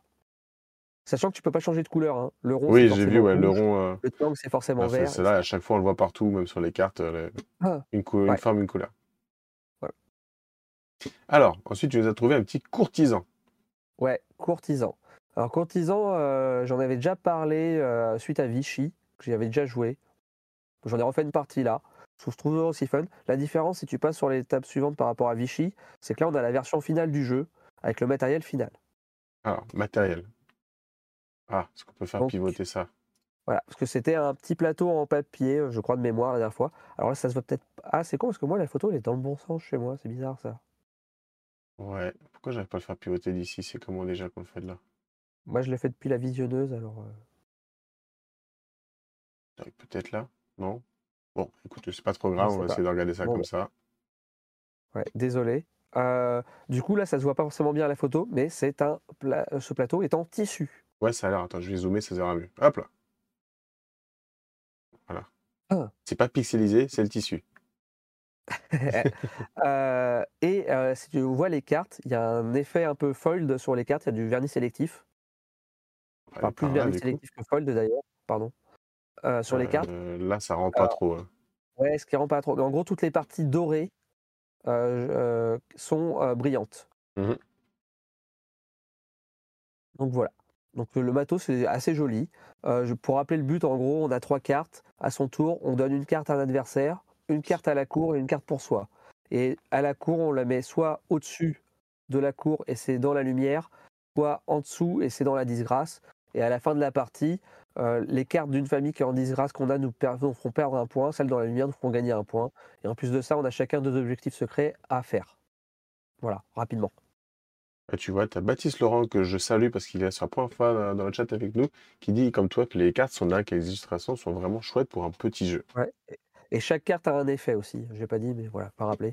Il y a un espion, euh, tu joues face cachée. Il y a un Mhm. assassin, il permet d'éliminer notre carte. Euh, Il y en a un, c'est un, je sais plus, enfin un garde. Il a un bouclier, du coup il peut pas t'assassiner. Il y en a un, c'est un noble, il vaut x2 euh, dans les points, etc. Pour les majorités. Voilà. En gros.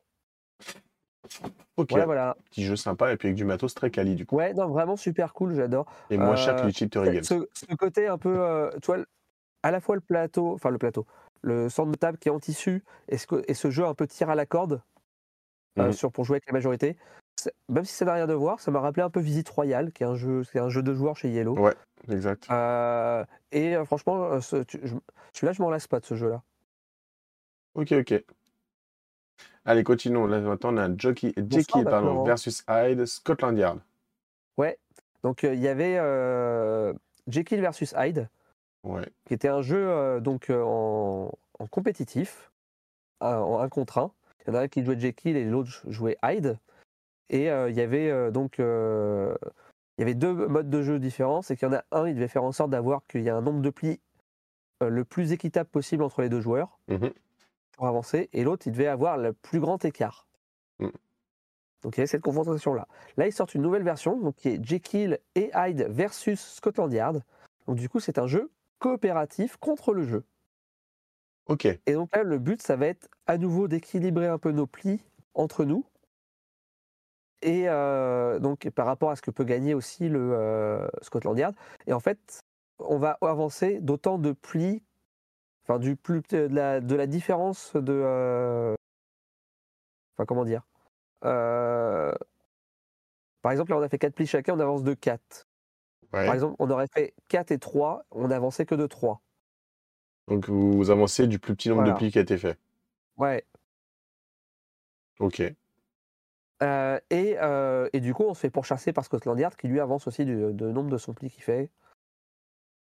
D'accord. Sachant que en plus de ça, euh, non, il avance pas de ses plis lui. Il avance juste des. euh, en fait, sur nos plis, on a des dessins qui sont certains qui sont Scotland Yard et d'autres dessins qui sont Jekyll et Hyde. Et c'est des points que ça nous fait avancer en, en plus. Voilà, t'as les, petits les casques chapeaux, là, là. Des, euh, Ouais. des casques des, des policiers de Scotland Yard. Et tu vois, un- t'as Je- t'as, euh, Jekyll qui, qui s'échappe. Ok, ok. Voilà. Mm. Donc si les policiers, c'est euh, Scotland Yard qui a ces plis-là, en fait, il avance pas des cases policiers. Ça Donc marche. faut mieux essayer d'essayer de lui refiler. Enfin, voilà. Après, il y a toute une mécanique, je ne vais pas rentrer dans le détail des règles. Et en fait, il y a des scénarios. Donc ça monte en difficulté de manière Mm. crescendo sur, euh, sur, pour euh, ga- gagner le scénario, en fait. Oh, Ça renouvelle bien du coup le, le style, quoi. Ouais. Ça n'a Donc, vraiment nous, plus rien à voir avec scénario- ce On a fait le scénario de niveau 4, je crois. 4 ou Mhm. 5. Bon, a priori, on a eu de la chance, parce qu'on a ultra bien. On a eu un peu de la chance sur le tirage, on a ultra bien optimisé. On a fait le scénario en une seule manche. Trop fort. On a fait le score, on a fait le perfect en fait. Vous avez face à vous des joueurs professionnels. Ne reproduisez pas ça chez vous. C'était un peu ça, c'est un peu ce qu'on lui a dit. le mec, il était bluffé, il a fait Ah, bah, c'est un perfect. J'ai jamais vu ça. Ah écoute, voilà, c'est fait. À l'écart des chapitres. tu Ouais, voilà, tu as les chapitre chapitres 1, avec 2, un 5, petit lore à chaque fois, voilà. C'est pseudo-narratif. euh. Je ne sais plus combien il y a de chapitres, mais il doit y en avoir une quinzaine. Ça marche. Donc, juste pour aller carrément à l'envers là chez moi. Donc ça, c'est cool, ça renouvelle le jeu, c'est euh, c'est bien sympathique, même en coop en fait. Alors, le jeu suivant, c'est Backstories. C'est pas chez la boîte de jeu, ça? Si, voilà, ça, c'est la boîte de jeu. Non, non, pas du tout, c'est pas du tout la boîte de jeu. Alors, Backstories, c'est un jeu euh, euh, d'enquête point type point and click. Vous allez me dire, encore un? Euh, Alors, celui-ci, il est assez, euh, assez innovant par rapport aux autres. C'est-à-dire que, en gros, donc, là, ce qu'on voit là en noir, c'est la boîte de jeu qui sert aussi un peu, entre guillemets, de dispenser à cartes. Tu n'as pas besoin de sortir les cartes de la boîte. Mhm. Parce que du coup, elles sont rangées dans le machin et tu as juste à faire un peu comme dans un. Comme quand on cherchait dans un, bon, un dossier, quoi, en gros, et tu sors le bon, Ouais. la bonne carte. Mhm.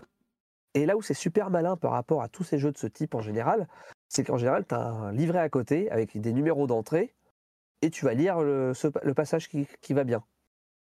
Ah, c'est Et super ben là, intelligent. pas du. Et ben là, pas du tout. Là, tu as des cartes d'action. Alors, si tu passes à la photo suivante, on les verra mieux que ce qu'on voit là.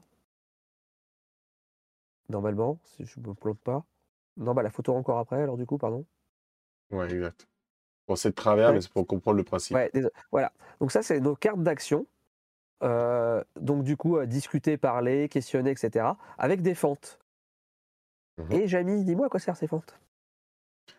Et ben en fait, euh, quand on va décider de faire une action par rapport à une des cartes qu'on a vues sur l'image d'avant, et ben on va prendre cette carte-là, on va la glisser en dessous, et on va la- et on va retourner la carte. Et du coup, on ne verra que le texte qui correspond à l'action qu'on a fait. Et donc je trouve ça ultra malin parce que dans le, euh, au final, même si tu le fais pas exprès, tu vois toujours des choses sur ce qu'il y a un peu à côté ou autre dans les livrets. Donc Oui. voilà, tu peux pas. Enfin, c'est compliqué de s'en empêcher aussi totalement. Hélas, euh, alors j'ai pas fait la partie en entier, donc euh, voilà. T'as, euh, t'as, aussi des trucs ultra malins, genre un moment, assez tôt dans l'histoire, tu vas te retrouver potentiellement être dans le noir, sachant que suivant tes actions, ça va modifier le jeu. hein. Donc tu as plusieurs embranchements. Tu vas te retrouver dans le noir. Et là, à un moment, on a trouvé des allumettes. Et là, du coup, tu avais des cartes allumettes qui sont jetables, tu les peux essayer qu'une fois, et tu les mettais sous la carte, tu retournes, et là, tu vois la scène de où tu es éclairé, de ce que tu vois en fait. Ouais, vraiment sympa. Alors, je te coupe deux petites secondes juste pour remercier ouais. moi qui vient de, de se réabonner. qui est passé alors qu'elle est malade. Donc merci beaucoup. Et au passage, il n'y a pas eu l'alerte qui est passée, mais je remercie aussi Kravox66 qui nous a follow. Merci et bienvenue à toi. Donc voilà, donc j'ai trouvé cette version-là de point and click très très maligne. Et, euh, et puis bah, le fait que du coup, suivant les actions que tu fais, bah, euh, les choses vont évoluer. Du coup, nous, dans le texte, c'était marqué euh, si vous êtes dans tel cas, faites ça, ou si vous êtes dans tel cas, faites ça, tu vois, par exemple. Limite, on se demande comment ça n'a pas pu être pensé avant, quoi, déjà. Tellement c'est simpliste Ouais. et ingénieux. Alors peut-être que ça existait avant, hein, mais. euh, Peut-être, ouais. Mais c'est vrai ça me dit quelque que chose, des trucs tu mets la carte ça, mais- derrière, tu retournes et voilà, quoi, c'est réglé. Ouais, Ça, ça me dit quelque chose, mais pas dans le cadre de jeux de ce style-là, mais j'ai déjà vu ça. Mais... euh. Et Ah les illustrations et vraiment penser au point and click des années 90. quoi. Ouais, et, et franchement, j'ai fait le début de partie et c'est très très sympa là où Nickel elle dit je le Mhm. veux. Vraiment, il est très très cool. Ok, allez. Euh, bah, encore les illustrations, bah tiens, comme ça, on voit vraiment ce que tu expliquais avec la- Ouais. uniquement le, ce Et, nous ça- et en, rouge, là, ce qu'on voit, c'est ton personnage en haut. Et pareil, il va évoluer en termes d'état ton personnage par rapport aux actions Ah, que tu fais. Ok, ici. Sophie. Voilà, tu vas lui mettre des états euh, positifs ou négatifs en fait, D'accord. qui vont aussi faire évoluer le jeu. Certains, on va te dire si vous êtes dans si vous avez tel état, et bah du coup, euh, sautez directement cette paragraphe, retournez la carte, Ouais. etc. ou autre chose quoi. Une, une carte plutôt qu'une autre, en fait. Hein? Enfin, ça t'emmène sur une carte plutôt qu'une autre en fonction de ton état. Ouais, c'est ça, ouais.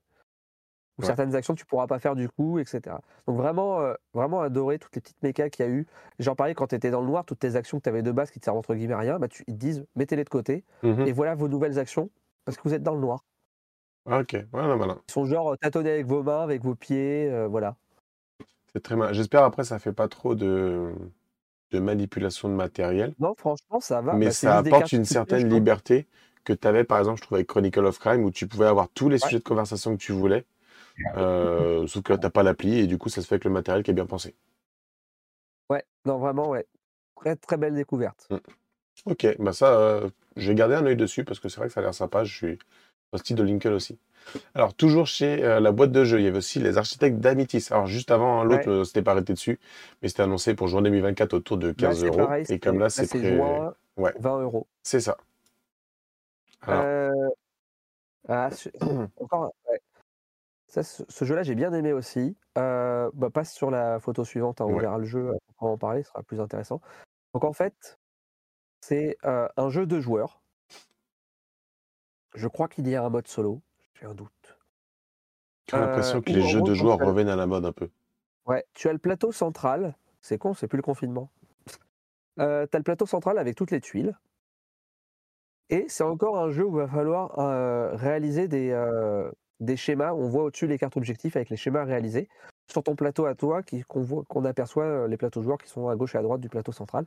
Et donc, à son tour, on va choisir une des cartes sur le plateau central en posant un de ses meeples dessus. Donc, ça veut dire que la tuile va être, le tas de tuiles va être bloqué pour, euh, pour la suite de la partie. Et après, ce, euh, cette tuile, on va la positionner donc, sur notre terrain. Chaque tuile a un effet différent. Il y en a, ils vont scorer par, euh, quand je vais jouer cette tuile, ça va scorer par toutes les tuiles de la même couleur que la tuile que j'ai jouée, je vais marquer autant de points. Il y en a, ça va être par euh, tuiles de bâtiments différents. Il y en a, c'est les murailles, ça va être par nombre de murailles que j'ai sur les bords extérieurs de ma petite cité, etc. Mhm. Donc il y en a plusieurs comme ça qui scorent. Et euh, là où c'est drôle, c'est qu'en fait, suivant ce que tu prends comme tuile, il y a un peu un système de morpion. C'est-à-dire que si j'arrive à aligner en diagonale ou orthogonalement trois de mes meeples, Ce qui est rappelé du coup en haut du plateau, hein, c'est ça? Ouais, et ben, je vais pouvoir euh, mettre un petit jeton. Euh, ça se voyait, ça se voit pas là sur le, le plateau du scoring, mais juste au-dessus, il y a des objectifs en plus. Et donc, je vais pouvoir mettre un petit jeton sur ces objectifs et qui me rapporteront potentiellement plus de points en fin de partie. D'accord. Et donc, tu as quatre meeples. Et donc, il y a deux manières de récupérer ces meeples.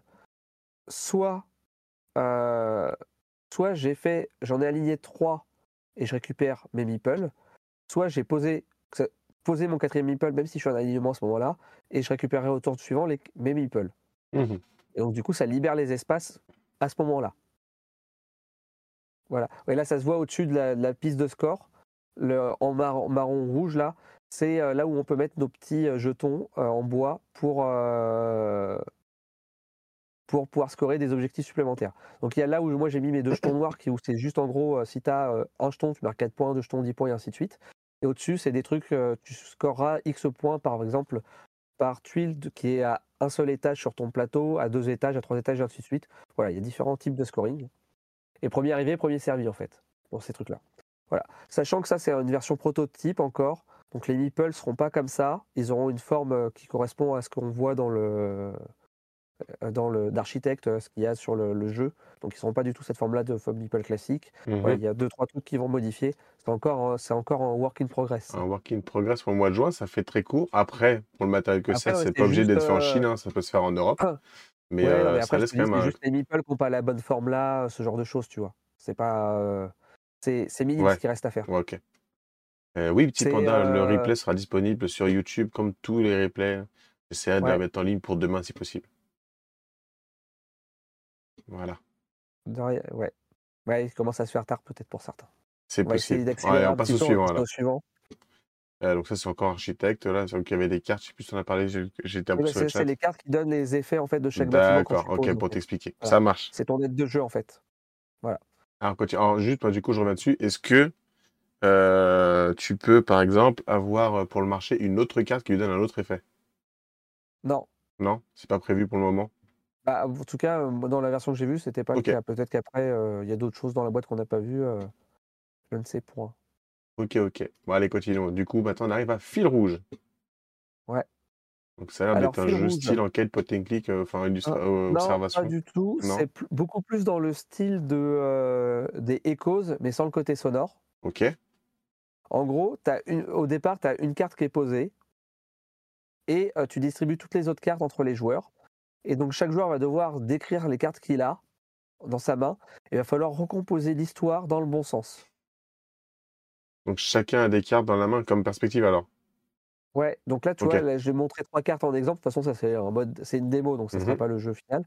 Et donc en fait, euh, bah, par exemple, ça, ces cartes-là, tu dis, bah moi j'ai euh, un mec avec le vieux en train de construire un cairn, euh, voilà, sur une montagne. Ouais. J'ai le vieux et, et, j'ai- et la vieille euh, qui regarde son téléphone, lui, est dehors en train de regarder avec un arbre qui est tombé au sol. Mhm. Enfin, tu vois, voilà. tu décris comme ça, et tu te dis ah oui moi j'ai ça, et puis du coup tu te dis ah alors l'histoire ça a l'air d'être ça, donc le début ça a l'air d'être ça, sachant que tu as le droit, tu, quand tu poses tu dois poser celle qui est immédiatement avant ou immédiatement après celle de départ, et ainsi de suite, et tu n'as pas le droit d'insérer au milieu.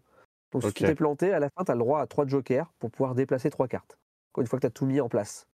Donc après, là, bah, tu c'est juste retracer euh, l'histoire, quoi. Oui, donc c'est pas exceptionnel, c'est sympa. Maintenant voilà, c'est pas le, c'est pas le jeu, c'est loin d'être le jeu de l'année. Ok. Euh, je remercie Tête de Slip juste avant de passer qui dit qu'on est sur fond sonore et que c'était très intéressant ce qu'on racontait. Donc merci beaucoup pour le compliment. Merci tête de slip.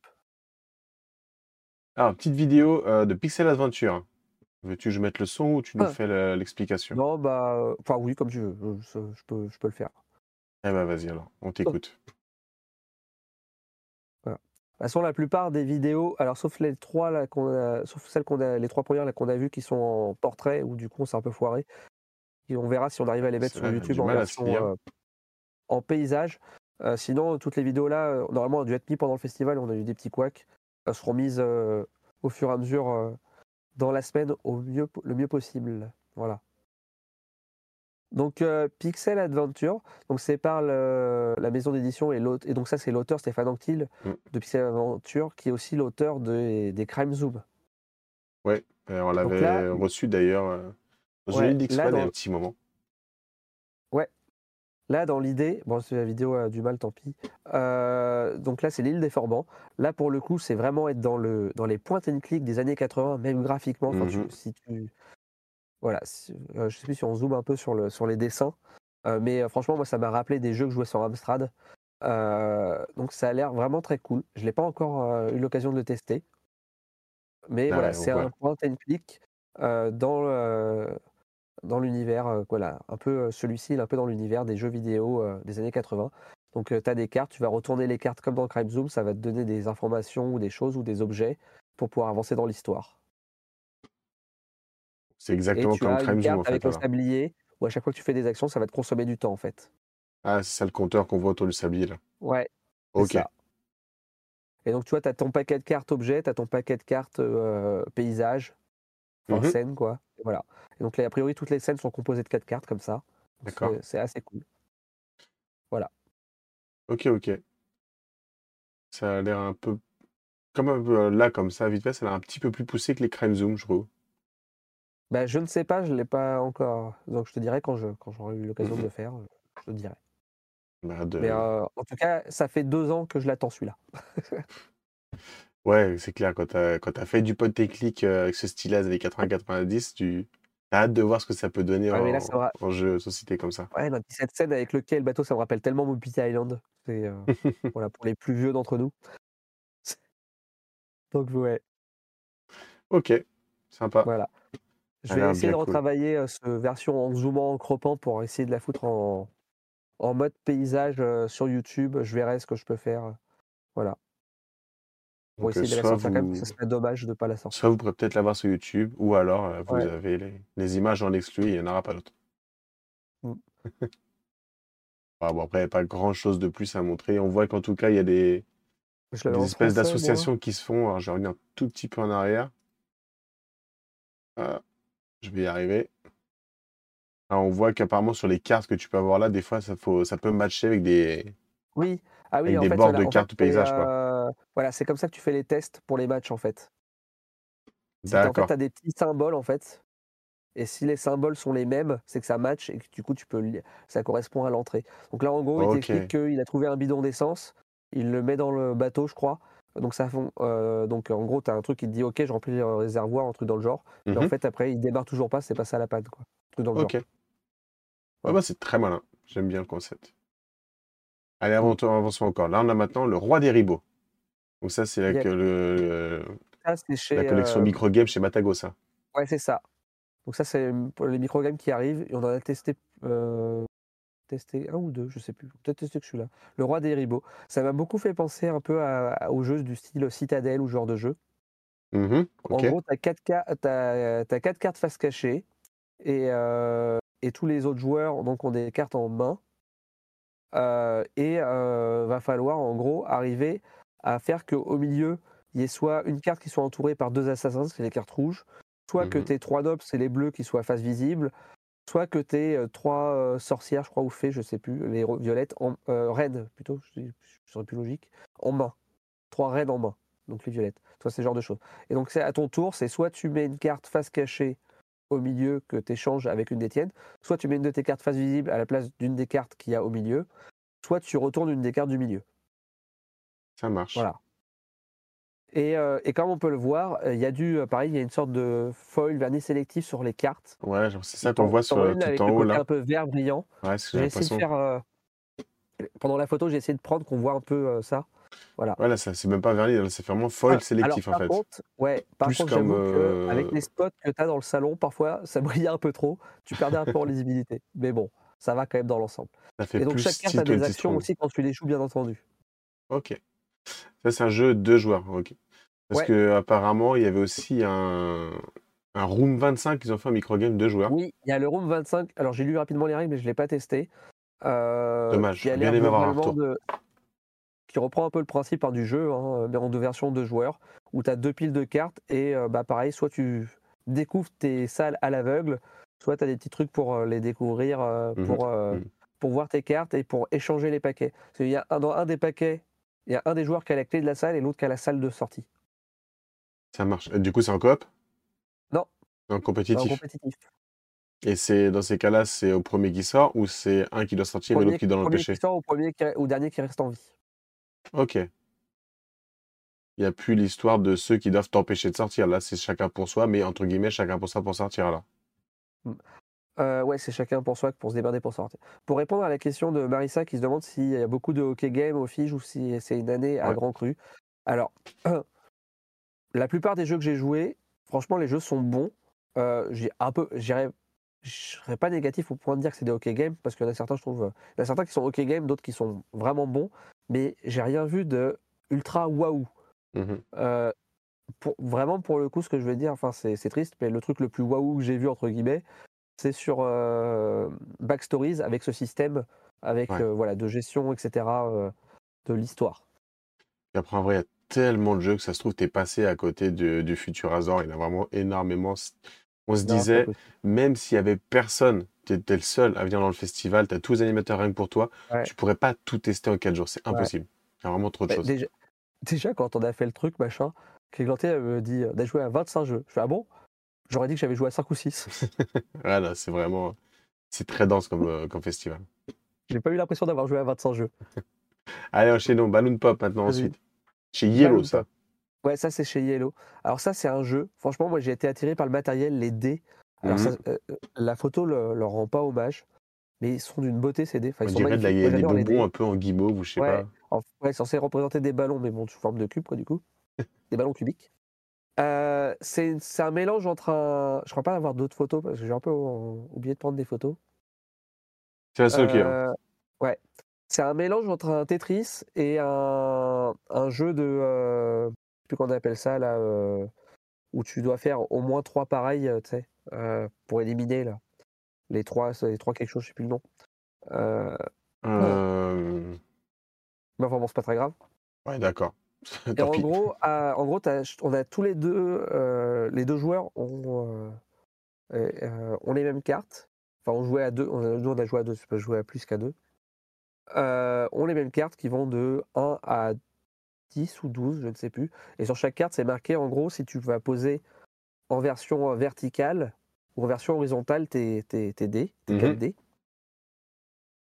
Et tu en as certains qui ont un petit effet en plus de dire je peux supprimer un de mes dés, soit au extérieur, soit au milieu de, euh, de ceux que je récupère. Mm. Donc au début de la manche, tu mets euh, autant de, euh, de sets de 4 dés que tu pioches dans un sac qu'il y a de joueurs. D'accord. Ah merde, je, putain, je, je peux te filer une. Je mets une. Est-ce que je peux te mettre une image à l'arrache À la rage dans le dossier, là? Ouais, enregistrer l'image sous. Tac. Voilà, vous êtes en live. Si j'y en pense, j'enlèverai ça au montage pour, euh, pour ceux qui sont sur YouTube. Ouais, désolé, parce que je viens de récupérer euh, une image qui sera un peu plus parlante. Tac. Je ne l'ai pas renommée, donc elle s'appelle Image 4410. Ouais, on vous balance Image tout, 4410. on est des fous. Ouais, après, faut, t'auras peut-être Ok, euh, Ah oui, c'est beaucoup mieux, effectivement. Et les dés sont un peu mieux là-dessus. Voilà. Et donc, en fait, ce qui se passe quand on a récupéré euh, nos quatre, euh, nos quatre euh, dés, nos quatre ballons. Donc, euh, imaginons que je décide de les, met- que j'ai décidé de les prendre et de les mettre en horizontal. Et ben du coup, sur là, sur l'image que j'ai en bas, je vais les placer horizontalement, soit tout à gauche, soit les quatre du milieu, soit tout à droite. Et, une fois, et donc, euh, le- le- sur la partie la plus à droite du plateau, qui est le bas du plateau. Et après, qu'est-ce que je fais? Et ben, je les fais monter comme des ballons Mhm. d'hélium. Ils montent tout en haut et, ils comblent tous les trous. D'accord.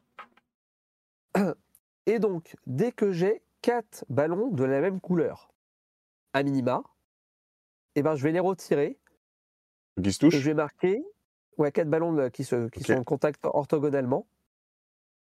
Et je vais les retirer. Donc, si on est 4, 5 ou 6, je vais retirer tous ces ballons-là. Et je vais scorer le nombre de ballons que j'ai retirés, moins 2. C'est ce qu'on voit en bas du plateau. Maintenant, je peux aussi, il y a les petits symboles avec les espèces de petits euh, éclatements là qu'il y a sur certains ballons. Mhm. Si j'aligne au moins euh, ces deux, je crois, euh, ouais, c'est ça, ces deux symboles éclatements alignés, je retire ces symboles et je vais scorer le nombre de symboles éclatés moins 1 en score. À la fin de la partie, en plus de tout ce scoring-là, par ligne et colonne totalement vide, donc par colonne totalement vide, je vais marquer un point, et par ligne totalement vide, je vais marquer trois points. Ok. Sur les trois premières, les trois lignes les plus hautes et sur toutes les colonnes. Comme ce qu'on voit là sur le plateau. Voilà. Donc le jeu est. Eh, salut Mike Je peux me tromper, mais vu comme ça, moi, ça me vend pas du tout du rêve. hein. Bah, franchement, non. Le, alors, le jeu est pas exceptionnel, hein, il n'y a rien d'exceptionnel. Euh, c'est, ça va être surtout, en fait, euh, de la prise de décision sur la carte que tu joues pour avoir l'initiative, pour euh, choisir euh, le tag que tu veux récupérer par rapport au, et, à la- au, type de placement du coup que- qui t'arrange. Et euh, voilà, et après, c'est un peu de l'optimisation. Mais euh, en fait, c'est un jeu très, très familial, super cool. Et en fait, c'est, pour moi, c'est le gros défaut de ce jeu. C'est qu'en gros, euh, l'intérêt surtout de ce jeu et le côté waouh, c'est le visuel et le matériel. Mhm. Et le problème, c'est que du coup, ça en fait un jeu qui est cher, qui est quasiment à 40 euros, je crois. Ah ouais. Et qui est beaucoup trop cher, je trouve, pour ce que c'est. Voilà. Plus cher du J'adore Games, dés. quoi. Mais euh, voilà, c'est triste, c'est dommage, et je pense qu'ils ne pouvaient pas faire autrement en termes de prix du fait du matériel. Mais voilà. Le jeu est bon, c'est familial, mais je pense que c'est un jeu qui aurait, qui aurait tr- ultra bien fonctionné autour de 20 euros, mais du fait du matériel, ça passait pas. quoi. Ouais, c'est dommage. C'est dommage. Ok. Pardon, je leur souhaite que ça fonctionne quand même pour Yellow, hein, mais voilà. Et Ça salut. Maxi Rêve Hey Euh, Salut les gars, merci beaucoup pour ce retour qui permet d'en savoir plus sur les sorties à venir ou les jeux à ne pas rater. J'espère que vous avez passé un excellent moment. Bah, Euh, ouais, bah, ouais. C'était plutôt bien. On n'a pas passé des moments du tout euh, pareil entre Kyo et moi. Mais moi, ouais, j'ai beaucoup apprécié. C'est Ouais. vraiment mon festival préféré, euh, Cannes. Alors ça, c'est chez Yellow aussi. J'ai trouvé ça... euh, 1%. franchement, c'est bien éclaté. On en, a fait, on en a fait deux parties de ce jeu-là, parce que c'est très rapide, surtout à deux. Un jeu stratégique de chance. Déjà, il y a... C'est contradictoire. 1%. Il s'appelle 1% puisque tu as 1% de chance de gagner dès le début du jeu. D'accord. Donc euh, voilà, donc une partie, ça peut être entre guillemets entre 1 minute et 30 minutes, quoi, en gros. en fait, comment ça se passe? Au tout début du jeu, tu vas lancer les deux des 10. Si tu fais les deux faces avec 0, moi j'ai tendance à dire 10 parce que en gros, jeu de rôle en général, Oui, c'est ouais. vaut 10, Mm. 0. et ben tu gagnes immédiatement la partie. D'où le 1%. Ouais, d'accord. Voilà. Sinon, c'est celui qui fait le plus gros score, je crois, euh, des deux des lancers qui, euh, qui commence. Mhm. Et donc, en fait, euh, après, c'est un jeu à la Perudo. Donc, on a les cartes comme ça, avec les éclairs, les, euh, les boules de feu, les requins, etc. Et en fait, il va falloir lancer, dire, bah moi, euh, je pense qu'entre tous les joueurs, il y a, par exemple, là, il y a trois requins. Bon, bah, j'ai une carte de trois requins dans ma main, je me mouille, je pas trop. Les cartes vont jusqu'à 5 en valeur. Donc, tu peux arriver dans une famille à, peu près à être à 15, euh, à, une, à être à une quinzaine de dans une famille, quoi. Et donc après, l'autre joueur, il va dire, bah moi, je pense qu'il y a X trucs. Et jusqu'à un moment où il y en a un qui va dire, toi, tu bluffes. Et dans ce cas-là, tout le monde révèle ses, ses cartes. Mhm. Et bah, s'il avait raison, il remporte la manche. Sinon, c'est euh, les autres qui remportent euh, la manche. Et alors, comme nous, on a joué à deux, je me souviens pas comment ça fonctionne dans le cas où c'est les autres qui remportent la manche. Faudrait. euh, voilà, pas grave. On va dire que tu remportes la manche que tu n'as pas bluffé. Simplifié là. Et donc, dans ces cas-là, après, tu as trois actions à faire. Parmi les- celles qui sont de lancer les dés ou de récupérer les cartes qui sont au milieu. Et les cartes qui sont au milieu, le plus souvent, ça va être des cartes comme tu vois là, avec des 7, 2, etc. Ouais. Ce sont des cartes que quand tu les récupères, tu peux en avoir 5 maximum devant toi. Fait que maintenant, tu ne vas gagner plus que sur les 0, mais tu vas aussi gagner si je prends le 2 et le 7, je vais gagner si je fais un 0, un 2 ou un 7. Du coup, D'accord. tu augmentes ta combat de gagner. Un 2 Voilà. ou un Et t'as 7 certaines- Un 2 ou un 7, ça marche? Bah, si tu as 2 7, euh, un 7, un 0, un 7, un 2 ou 2 2, tu gagneras. D'accord. Ou à partir du moment où tu as un chiffre visible de toutes tes cartes, c'est bon. Voilà, c'est ça, D'accord. avec les 2 dés. Donc tu augmentes très fortement tes probas euh, au fur et à mesure de la partie. Ouais, ok. Et tu as des cartes un peu à effet euh, one-shot aussi dans le tas de cartes, autres que des chiffres des dés. Voilà, ça c'est vraiment ultra fun. Euh, Ouais, bah écoute, là, euh, lancer comme ça, moi, ça me vend, ça clairement vend pas du tout du IRL. Mais bon, si tu dis que c'est Bah, fun, c'est peut-être à tester. C'est un, c'est le genre, je pense, le genre de jeu qui va énormément dépendre, comme on a pu parler à Cannes, des, des gens que tu auras autour de toi sur la table. Ouais, ouais, bah c'est les genres de party game où effectivement ça Ouais. va pas forcément marcher avec tout le monde, mais euh, c'est très cool. Voilà. Je pense que mon préféré, ça va être le suivant, ça doit être. euh, Alors, le suivant, c'est Régicide. euh, Ah non, c'est pas celui-là mon préféré. Alors, Régicide, pour le coup, je l'avais testé, lui, l'année dernière. Celui-là, il est hard, il est très, très, très très, dur, ouais, clairement. très très très dur. T'as une main, t'as un nombre de cartes en main, je ne sais plus de combien, avec des Mhm. cartes donc de jeux de cartes classiques, hein, As, 7, 8, 9, etc. Et tu dois battre les têtes du jeu de cartes, donc valet, dame et roi. De Et donc, plus ça va, plus ils, ont, plus ils font mal en attaque et plus ils ont de PV. Et donc, chaque type de carte euh, ont un effet. Euh, les trèfles, ça double les points de dégâts euh, de ce que tu mets. Les cœurs, c'est tu repioches Tu, ouais, tu repioches en plus cartes de de cartes. mémoire. Les carreaux, c'est tu remets de la défausse dans le paquet de cartes. Mhm. Et les piques, c'est un bouclier pour te prendre moins de dégâts des cartes. Mais euh, genre, si tu te bats contre un valet de cœur, et ben, toutes tes cartes de cœur n'auront pas d'effet. Mm. Outre le point, la valeur en, en puissance d'attaque. Elles n'auront pas l'effet spécial. Donc voilà, donc faut jouer un peu en fonction de la couleur de la carte que tu combats. Et euh, voilà, et les as, c'est un peu particulier, c'est des compagnons, tu peux les jouer en plus de l'autre carte, et du coup, tu peux cumuler euh, deux effets en une seule attaque. Ouais. Et, euh, et pour te défendre, il faut que tu défausses des cartes de la valeur de l'attaque, de la puissance d'attaque du monstre. Donc c'est très très hard comme jeu. Euh, nous, on a perdu à la première dame. On a fait les quatre valets, on a perdu à la première dame. Ouais, non, franchement, c'est c'est très, très dur. Après, tu as une cour d'apprentissage quand même Oui, pour essayer de, de voir comment tu vas optimiser au mieux les cartes que tu as pour les récupérer. Parce que si tu joues Ouais. du cœur, mais tu n'as plus rien dans la pioche, il va falloir jouer du carreau avant de jouer du cœur. C'est ça, ça que tu vas voir. Mais tu es quand même très dépendant de ce que tu vas piocher. Yep. Et euh, quand j'avais testé l'année dernière, on m'avait parlé d'un prix. Genre là, du coup, je sais plus, on m'a parlé d'un prix qui est pour moi trop cher pour un jeu de 54 cartes. Ah, je me souviens plus du prix euh, pour le coup. euh, Parce qu'au final, tu sors. a un livret. Tu, tu prends un jeu de 54 cartes, et ensuite tu as une carte, donc tu imprimes juste les valeurs là et les pouvoirs des cartes, et tu peux jouer au jeu. oh. Donc voilà, c'était pour, euh, pour Régicide.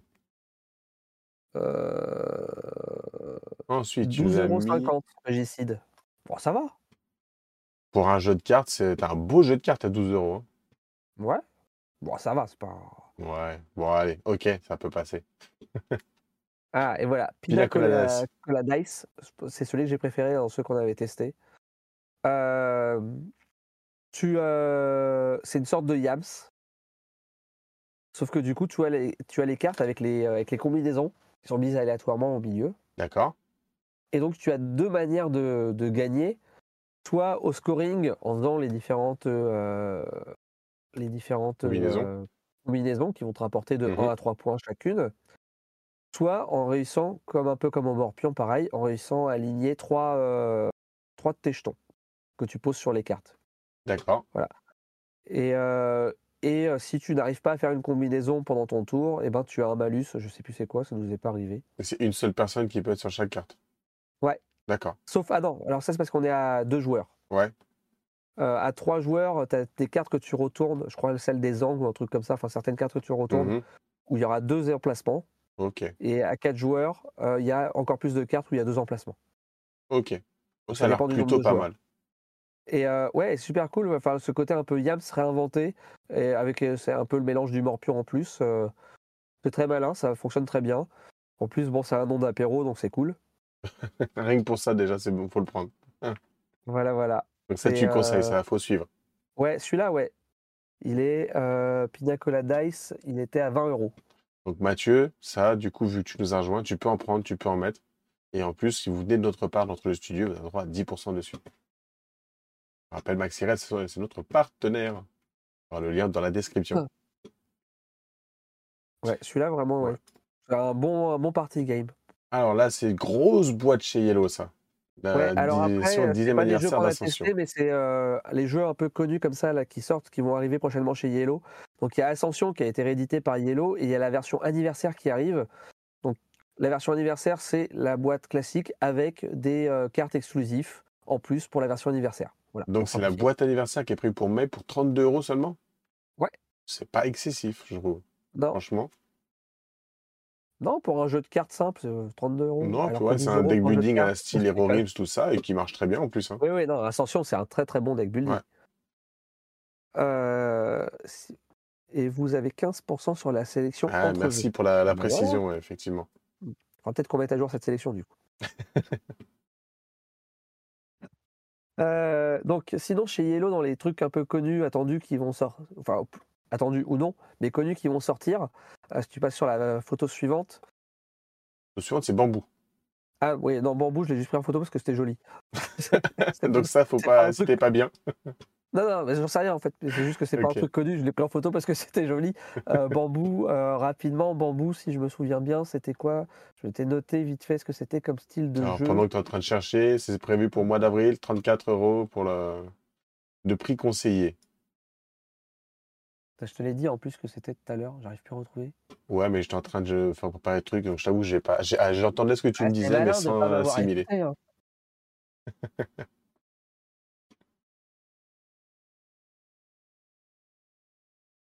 Là, on voit une. Bon, bah, c'est pas. C'était pas chez Yellow, euh, Lueur.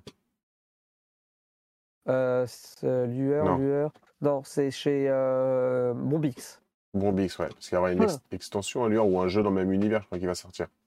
Ouais, c'est possible, ouais. J'ai vu cette illustration, mais on vous en dira pas plus parce qu'on ne lueur. Sait pas plus. lueur.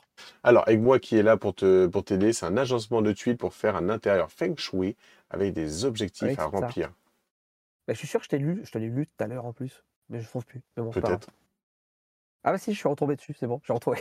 Donc, Sur lecture de notes. On Bon, va allez, tout savoir sur Bambou. la- Allez. passe au suivant, on en reviendra dessus. le Ah, on l'aura détective. Charlie. Voilà, alors ça, c'est parce que du coup, j'ai fait oh trop bien pour les enfants. Ils vont faire pour euh, fin d'année, donc ça sort vers septembre, je crois, comme ils font à chaque fois avec les versions aussi Exit. Un calendrier de l'avant, Détective Charlie. Je pense que ça peut être très très sympa pour les enfants. Voilà. À la place du le calendrier Kinder, les pauvres. Voilà, c'est ça. pour éviter le chocolat et les dentistes, euh, voilà. Euh, Olinkel, j'ai pas tout regardé, mais est-ce que vous avez vu la réédition de Robinson Crusoe sur le festival Alors, c'est Euh, pas non, prévu qu'on en parle. Ouais, voilà, on pas vu. Je l'ai pas vu la réédition. Je ne sais pas si elle était présente. Du coup, ouais, c'est une idée sympa. Ça peut être vraiment pas mal pour les enfants, cette idée-là. Euh, sinon, dans les trucs qui arrivent chez Ah, Yellow d'un peu près connu, il y a un King of Tokyo version allégée. En fait, c'est euh, ils vont sortir ça plutôt pour le public américain, pour re- voilà, pour retomber en dessous des 30 euros avec une version un peu plus allégée du jeu. où Il y aura moins de monstres, euh, moins de. C'est difficile de faire plus moins de allégé, quand même, hein. matériel. Hein? C'est même difficile de faire plus âgé parce que c'est Ouais. quand même euh, la boîte sera plus petite avec un peu moins de quantité de choses. des dés plus petits, moins de cristaux, trucs dans le genre, quoi, des tokens Ouais, peut-être. Et, euh, ouais, et euh, des monstres qu'il n'y a pas dans les autres versions, enfin certains, Pe- peut-être qu'il y en aura des communs, mais voilà. Euh, et il y avait quoi d'autre que j'avais dit qui pouvait être sympa aussi dans les trucs qui arrivaient? Il y a un time bomb, il y a un nouveau time bomb à trois équipes qui arrive en fin d'année. Oh, sympa ça. Voilà. Ça, c'est clairement, si peu t'as les bonnes personnes pour jouer autour la table, ça peut être très drôle le time. Ouais, ouais, ouais. J'ai, toujours pas testé. L'évolution J'ai peut-être testé une seule fois. La version évolution. Alors je Moi la non plus. acheté en plus. Alors, je sais plus qui m'en a parlé, mais qu'apparemment, il était euh, pas si bien que ça. Parce que déjà, tu joues au moins nombreux et tout, c'était pas si bien que ça par rapport au Ok. time bomb original. Ok. Ok. Euh, donc voilà, après bon, il y a plein d'autres choses qui arrivent. Il y a par exemple, il y a Kutnaora qu'on vous avait parlé, que je vous avais parlé que j'avais testé à SN, Ouais. euh, qui arrive, donc qui est localisé chez Hello et qui arrive bientôt. Bientôt. Ouais, en mars. C'est bientôt en mars. Ouais, c'est bientôt, effectivement. Pour 60 euros. C'est un gros jeu, hein, c'est du gros Ouais, jeu. faire. c'est- dans la gamme Yellow Expert, ça. Ouais, voilà. Ça Avec marche. plein de matos. Y avait-il d'autres choses chez Yellow que tu voulais nous parler? Euh, non, bah après, il y a plein de choses qui arrivent, mais je pense que ça se fera au fil du temps. Euh, genre, il y a un jeu euh, qui va arriver qui est dans le style un peu d'un Secret Hitler, donc ça, j'attends. Ça, Secret Hitler, c'est très cool comme jeu. Euh, voilà. Il y a euh, Swim là, qui arrive en avril aussi, qui fait. euh, J'en avais quelqu'un qui parlait dans le chat, qui a l'air de euh, pas mal faire de bruit aussi. Euh, moi, il m'attire pas plus que ça, mais bon, si j'ai à l'occasion, j'essaierai d'y jouer, et puis voilà. Ça marche. Je réponds rapidement à, Mathieu du coup Maxi Rêve qui nous dit par contre, excusez-moi vraiment pour le hors-sujet, mais est-ce que vous avez vu euh, A Song of Fast and Fire Tactics? Je sais, c'est pas un jeu de société, mais au cas où. Euh, bah écoute, on a fait une analyse Kickstarter avec euh, Bob Bernard. Donc vous pouvez retrouver si vous allez euh, dans les vidéos faites euh, sur la chaîne une analyse dessus où Bob en parle excellemment bien, il maîtrise super bien le sujet. Et, euh, et franchement, si j'avais de la place et que c'était vraiment un truc qui m'intéressait, je l'aurais pu me tenter. Il y a une figurine de dragon de 80 cm qui était magnifique. Voilà, donc moi effectivement j'ai vu, mais moi je m'en j'irai pas là-dessus parce qu'il y a déjà trop de choses, déjà trop de choses à faire. Ouais. Bon, allez, on enchaîne parce qu'on est quasi à deux heures déjà. Ouais, c'est ça. On arrive maintenant sur Art Society, donc je propose, euh, je passe le visuel vite, puis peut-être mettre la vidéo euh, Ouais, mais la vidéo. euh, euh, avec le son ou c'est toi qui parles? Bah, tu peux laisser Julien euh, présenter. On va hein. laisser Julien là. Ah, Il parle pendant 9 Après, minutes, donc on va peut-être peut-être pas peu 9 longue, minutes. la présentation, hein. Ça dure neuf international des minutes, Jeux donc c'est à toi de voir. Cannes Pour vous Ah, on va présenter peut-être les plutôt prochaines te, te laisser toi faire, c'est vrai que 9 minutes ça va être un petit peu long. Après, il y a pas que, il y a, il y a des quelques questions sur la fin, je crois, mais euh, Ouais. euh, en gros, euh, c'est un tableau building. hein. Ça Mhm. tombe bien, c'est avec plein de tableaux. plein de c'est tableaux. magique. On va être commissaire priseur à tour de rôle. Et donc à son tour de jeu, on voit dans la boîte, il y a plein de tableaux face cachée de tailles différentes. On va choisir X tableaux plus 1 par rapport au nombre de joueurs. Et après, euh, bah, ça va être un jeu d'enchères. On achète tous euh, les petites cartes rondes qu'on voit un peu plus bas, qui vont de 1 à 20 et qui on va pouvoir utiliser chacune qu'une seule fois. Donc il va pas falloir se planter sur la valeur qu'on fait sortir, puisqu'on ne pourra plus l'utiliser Mhm. ensuite. Et donc on récupère le tableau qu'on veut, enfin qu'on suivant l'ordre dans lequel on a gagné l'enchère. Le premier, bah, il récupère celui qu'il veut, et ainsi de suite euh, par rapport à ce qui reste. Et on va devoir le placer donc sur son plateau de jeu. On commence tous avec un petit, plat- avec un petit tableau de, euh, de 2 sur 2. Et il faut placer forcément de manière orthogonale ou en diagonale, collé avec un tableau existant. Mhm. Et donc le truc, c'est qu'il ne faut pas mettre deux tableaux de même type collés l'un à l'autre, sinon bah, on ne les score pas à la fin de la partie. Et par contre, il faut essayer d'avoir des tableaux de types différents, mais avec des cadres de même sorte Mm. pour, bah, pour avoir des euh, déclenchés là, les, sur les petits jetons qu'on voit sur le côté, là, de taille 1, 2 ou 3. Pour, euh, dès qu'on met un tableau du même, euh, avec un cadre du même type, et on va prendre un bonus. Si c'est relié à deux tableaux du même type, on prend un bonus de niveau 2, et ainsi de suite. Donc voilà, en gros. Et bien sûr, on peut prendre un tableau en se disant, il est cool, mais euh, je peux pas le mettre. euh, c'est-à-dire, en gros, il nous dit, il faut pas jouer le 20 tout de suite, sinon c'est un peu con. C'est c'est clair. C'est parce que quand, hors caméra, quand il m'a présenté, il en a pris une au pif et il a pris le 20.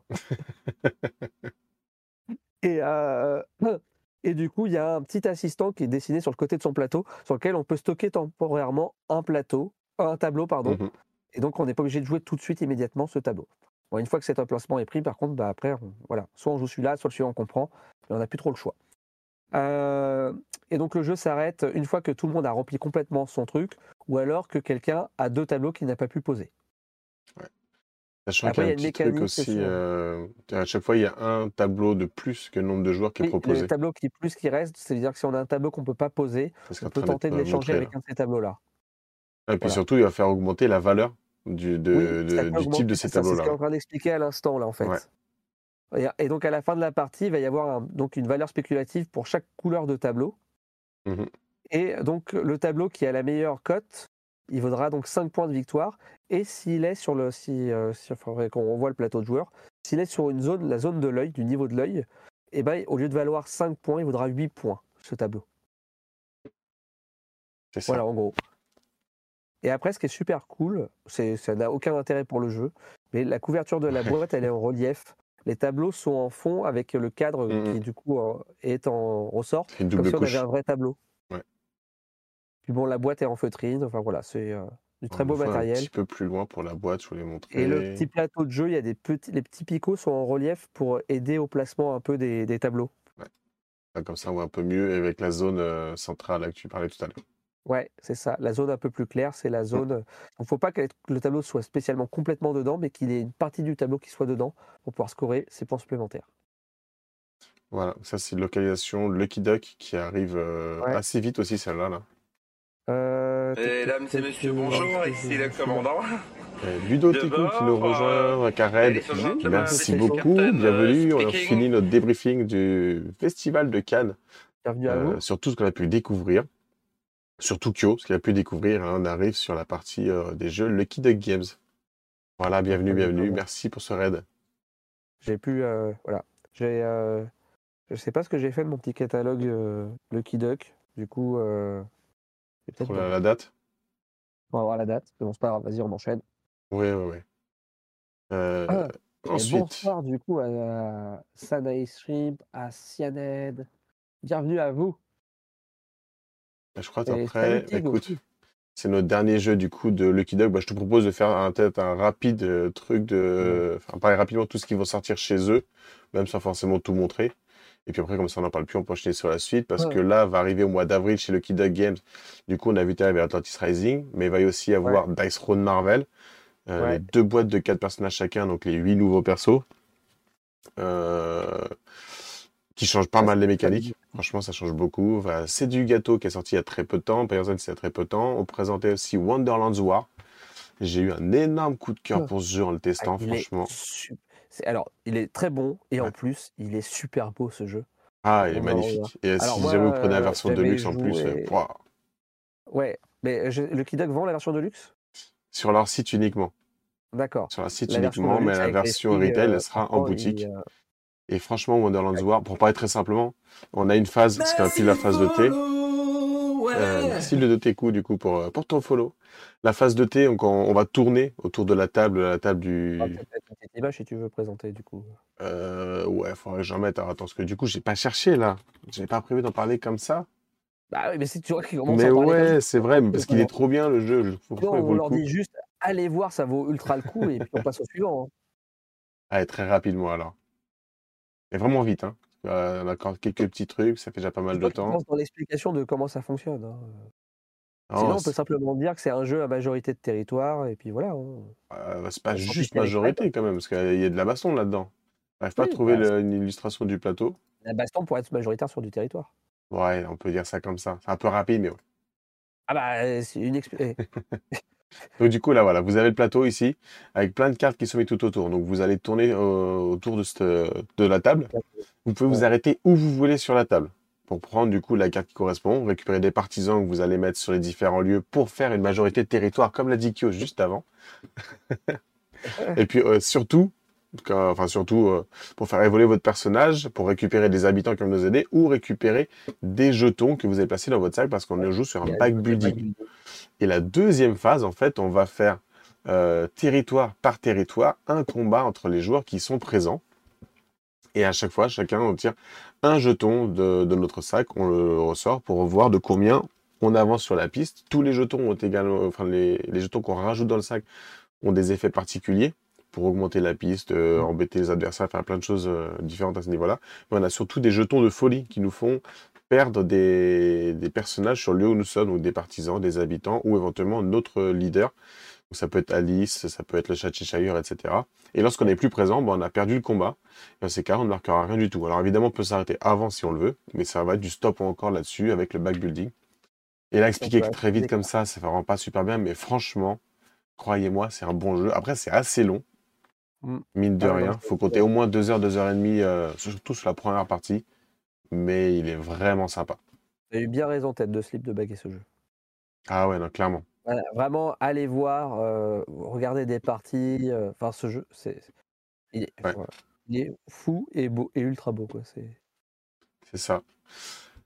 Euh, après, tu nous as Euh, parlé de Paper Up Dungeon déjà tout à l'heure. Ouais, Paper Up Dungeon. Après, il y a dans la gamme des Bristol, il y en a, Ouais, y a Hollywood. sur le cinéma qui arrive. 1947, qui a l'air plutôt bien aussi.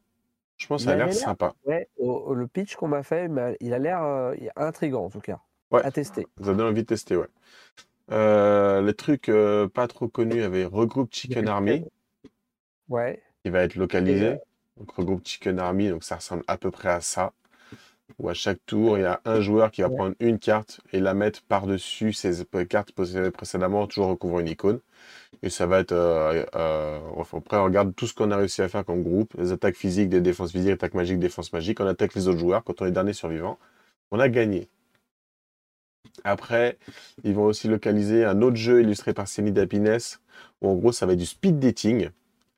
Euh, Il y a un joueur, donc là, c'est vraiment sur le gros jeu d'ambiance. Il y a un joueur qui va tirer trois cartes de, conquête cible, on pourrait dire, entre guillemets, de personnages qui l'intéressent. Ou là, par exemple, euh, si on prend la carte vers au milieu, c'est je fais des dates uniquement avec les personnes riches. Et ensuite, bah, tous les autres joueurs, ils doivent associer une carte tête avec une carte corps pour essayer de correspondre à une ou plusieurs des catégories. Et euh, voilà, celui qui a sorti les cartes, il va attribuer les, la carte à la personne qui retrouve le mieux. Et puis là, bah, effectivement, on débat, etc. Et c'est- du jeu d'ambiance. Juste pour euh, rigoler, un peu comme ils Une euh, Dynam Express. traduit Je sais plus comment il l'avait traduit.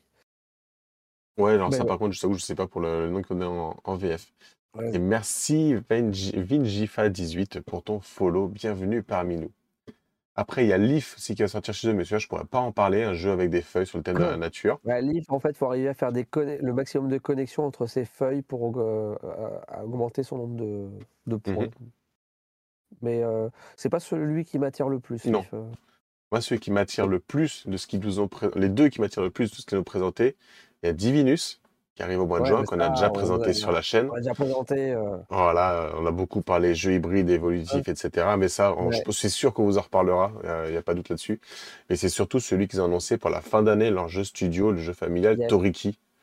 celui Il a l'air euh, Exceptionnellement bon, même si t'es un adulte, je trouve. Pourtant, on est, ouais, voilà, on n'est pas la cible première de ce jeu, qui est plutôt un jeu familial, presque, euh, voilà, pour jouer avec les enfants. Mais il a l'air Mhm. tellement cool que je pense que même des adultes vont y jouer entre eux, quoi. Ouais, non, euh, Ah, vraiment. le euh, Sexy Célib, merci, euh, le nom qu'elle avait donné. Le Sexy Célib. Ouais, du coup, et Toriki, on va être sur un jeu à, à, à campagne, entre guillemets. parce qu'en fait, c'est une histoire qu'on va faire évoluer. où Vous allez être naufragé sur une île déserte. Et ça va être des objectifs qui arrivent au fur et à mesure. Trouver la nourriture, faire un camp, tout ce genre de choses. Et les enfants vont devoir chercher des informations sur le plateau, tout ce qu'ils peuvent observer. Et il va avoir le... ça va être un jeu Ah. hybride. Il y aura une application. Mais l'application va surtout être là pour dire bah, je vais utiliser tel objet, tel objet, je scanne le QR code. Est-ce que j'arrive à créer un autre objet? Dans ces cas-là, je vais récupérer un token ou je vais récupérer une autre carte. Je vais pouvoir aussi découvrir la faune et la flore de là où on est, sauf qu'on ne connaît pas du tout sur quoi on va tomber. Il va falloir leur donner des noms et découvrir s'ils sont plutôt, si c'est dangereux ou pas. Et en fait, c'est. Enfin, dire comme ça, c'est sans visuel, c'est compliqué d'en parler. mais c'est un jeu qui m'a donné exemple, énormément t'as- envie. hein. C'est genre, t'as un singe et tu te dis, tiens, est-ce que j'aurais pas vu euh, le bout de la queue du singe dépasser d'un arbre sur le plateau et du coup, est-ce qu'il serait pas localisé à tel endroit, en fait? Ouais, voilà. Voilà. T'as des fleurs, est-ce que la fleur, je peux la manger ou pas? Donc là, on va regarder, est-ce que je trouve des indices peut-être des fois pour savoir si c'est mangeable. Enfin, c'est un jeu qui a l'air vraiment bien foutu. euh, en tout cas, pour un jeu plus basé enfant, ça m'a donné envie d'y Ouais. jouer. Yep. Ah non, mais vraiment, il m'a clairement. Ouais. le- C'est celui qui m'a le plus hypé dans le line-up euh, Lucky Duck. Mm, mm. Donc ça, bien garder en tête pour la fin d'année. Ouais. Voilà, chez Lucky Duck, je pense qu'on a fait le, le tour vraiment de ce qu'il y avait à dire. Donc on peut, bah, on peut continuer. Et on arrive maintenant à euh, Chupa. Avec une petite Chupa. vidéo de Chupa. Fait, C'est un tout petit jeu. euh, C'est une version euh, jeu de plateau de Candy Crush, en fait. Ok. Pour simplifier. je mette le son Euh, avance un peu, donc de de souvenir jeu, des. Adrian, euh, qui va pouvoir nous présenter euh, son jeu qu'il a donc créé.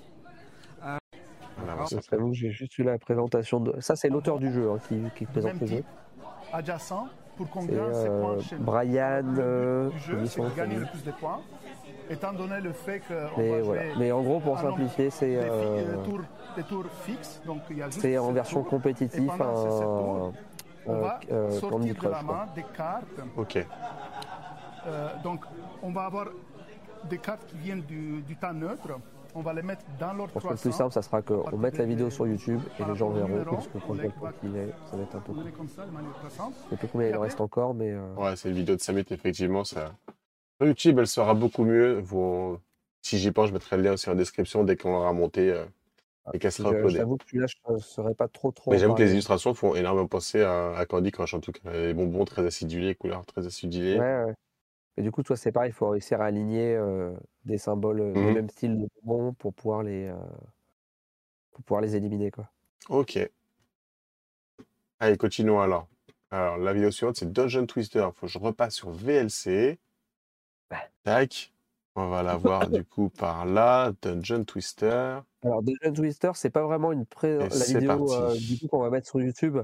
C'est pas tant une présentation du jeu que des questions par rapport au Kickstarter, futur Kickstarter, donc qui va être fait par Ludicali, Mhm. puisque Dungeon Twister, c'est un jeu qui a 20 ans, qui euh, a été fait par euh, ah, zut, j'ai plus son nom en tête, la- l'auteur qui a fait Rise and Fall. Euh... Oh merde. En plus, je Christophe Bollinger. Christophe Bollinger, merci. Voilà, oh, j'ai pu croiser en vrai, puisqu'on avait fait une interview avec lui à l'époque de Fall, que j'ai pu croiser en vrai pendant le salon. On a pu discuter ensemble, c'était super cool. Euh, donc là, c'est pas lui qui est sur le projet, euh, mais là, en gros, donc il réédite. Donc Ludicali, eux, pour le 20e anniversaire, rééditer Dungeon Twister. Euh, donc ils vont reprendre globalement les mêmes mécaniques de jeu, juste ils vont faire entre guillemets une offre avec des, des extensions qui n'existaient plus et qui se battaient un peu hors de prix dans le monde de l'occasion, et avec du jeu plus pimpé, des figurines, euh, des extensions auxquelles il n'y avait pas de figurines, ils vont rajouter les figurines. Le, euh, le plateau, euh, ils vont faire un plateau avec de l'engoncement, donc avec du relief, du niveau, etc. Enfin voilà, ils vont, ils vont proposer une version un peu deluxifiée de Dungeon Twister, Ok. globalement. Bon, ça, du coup, comme tu as dit, il y aura une vidéo sur YouTube, donc on vous laissera la, la découvrir. Et c'était histoire de voir un petit peu plus comme ça, pour pouvoir vous Alors, en euh, pour l'instant, c'est euh, toi les visuels et tout ça, c'est du prototype, ça sera pas ça. hein, euh, J'essaie de trouver un endroit où c'est plus voilà. en gros plan. Là, en gros, enfin, en tout cas, la, la personne de Ludicali m'a dit que là, ils avaient fait un peu des visuels, un petit peu, entre guillemets, pas à l'arrache, mais pas loin de. En gros, on plaque des images, machin, de- d'illustrations. On n'a pas une vraie, un vrai truc, voilà. Mhm. Ils, ils sont même en train de se demander si ils vont pas changer d'illustrateur pour, euh, pour avoir un truc un peu plus Ah, carrément. Ok. rapide, en fait. Parce que, a priori, c'est un petit peu complexe, là. Ok, ça marche. Donc voilà. Mais en tout cas, voilà, ils ont retravaillé les figues. Là, c'est et ils- comptent sûrement proposer une version Sundrop des figues. Ok. Allez, qu'est-ce que Et nous avons maintenant au- au, la niveau détail, euh, c'était pas la plus belle des figues, mais au niveau détail, elle était quand même très détaillée cette figue. Ouais, ça n'a pas l'air super. Alors, après, on a Donjon, tout quoi. Passe Dungeon Twister à Donjon. On reste dans le même univers. Silex. Euh, Ouais. Alors, pour- je sais pas combien de temps dure la vidéo, mais j'aurais du mal à, à vous redire les. Comment dire le, Décrire bien le jeu. Voilà, je vais dire des bêtises si c'est moi qui le dis plutôt que Pierre. qui est donc l'un des deux cofondateurs de Silex. Mais simplement, sinon, en gros, c'est un jeu qui est repris dans l'univers de la BD Donjon de chez Delcourt. Et en gros, le but, ça va être de récupérer des euh, différents types de monstres et de les faire évoluer dans nos pièces de nos donjons pour en faire, euh, pour euh, gagner des points, remplir des objectifs. Ok, Voilà, c'est prévu qu'elle soit sur YouTube aussi, celle-là? Ça, Parfait. ça arrive, ça arrive avant, ça arrive avant Canal, donc ça doit arriver avant juin de mémoire celui-ci. Ok, C'est encore une version, c'est une version encore work in progress. Il y a encore des choses qui vont évoluer. Euh, typiquement, euh, les, euh, là, les meeples qu'on avait, il y avait une impression que sur un côté des meeples, ils seront imprimés double face dans la Mhm. version finale. Voilà, ce genre de choses. parce que c'est un jeu qui donne en tout cas donné envie, il faudra qu'on suive. Ouais, euh, ça a l'air sympa, vraiment. Euh, alors, je t'ai pas mis, je crois pas t'avoir mis les images, parce que j'avais pas mal d'images, mais comme Ouais, j'étais pas sûr sur la les règles, vidéo. ouais. mis que la vidéo. Euh, bah, c'est graphiquement, c'est la BD, donc c'est très joli. hein. Ouais, donc ceux qui aiment l'univers, ils se retrouvent. Ok, Voilà. Et ben, il faudra suivre du coup si c'est un univers qui vous plaît. On arrive du coup sur c'est la vidéo, on en a parlé tout à l'heure. Et Ouais, vidéo, Balloon on en a parlé, donc, 4410. c'est ça, peut-être. Voilà, on a donc fait tout le tour de tout ce que tu avais à nous présenter. Ouais. Voilà. Mine de rien, on a fait un bon tour déjà, en- deux heures de vidéo là. En deux heures de vidéo, je pense qu'on a présenté déjà pas mal de choses. Ouais, ouais, ouais. Euh, bah, voilà. Bah, Du coup, j'espère a des choses qui vous ont plu, qui vous donnaient envie. Surtout ça, si tu devais en garder qu'un, ce serait lequel? Si je vais en garder qu'un seul, c'est Ouais. dur. C'est dur. Je sais, c'est pour ça que je te pose la Euh, question et je me la pose pas à moi. bah, après, c'est avec mes goûts personnels et du coup, ce que j'aime beaucoup, Ah, évidemment. je dirais Backstories. Backstories. Ok. Parce que j'adore tout ce qui est jeu d'enquête et ce genre de trucs. Donc, euh, Ok, ok. Bah, parfait. Donc, Backstories, euh, coup de cœur de Kyo sur tout ce qu'il vous a présenté euh, sur ce Ouais. soir. Voilà. Et ben parfait. Du coup, bah, merci beaucoup Kyo pour, euh, pour ta présence ce soir, pour ce retour qui a été très très complet. J'espère que dans le chat Ouais. ça vous a plu. J'espère que vous sur YouTube ça vous a plu. Dites-le nous en commentaire.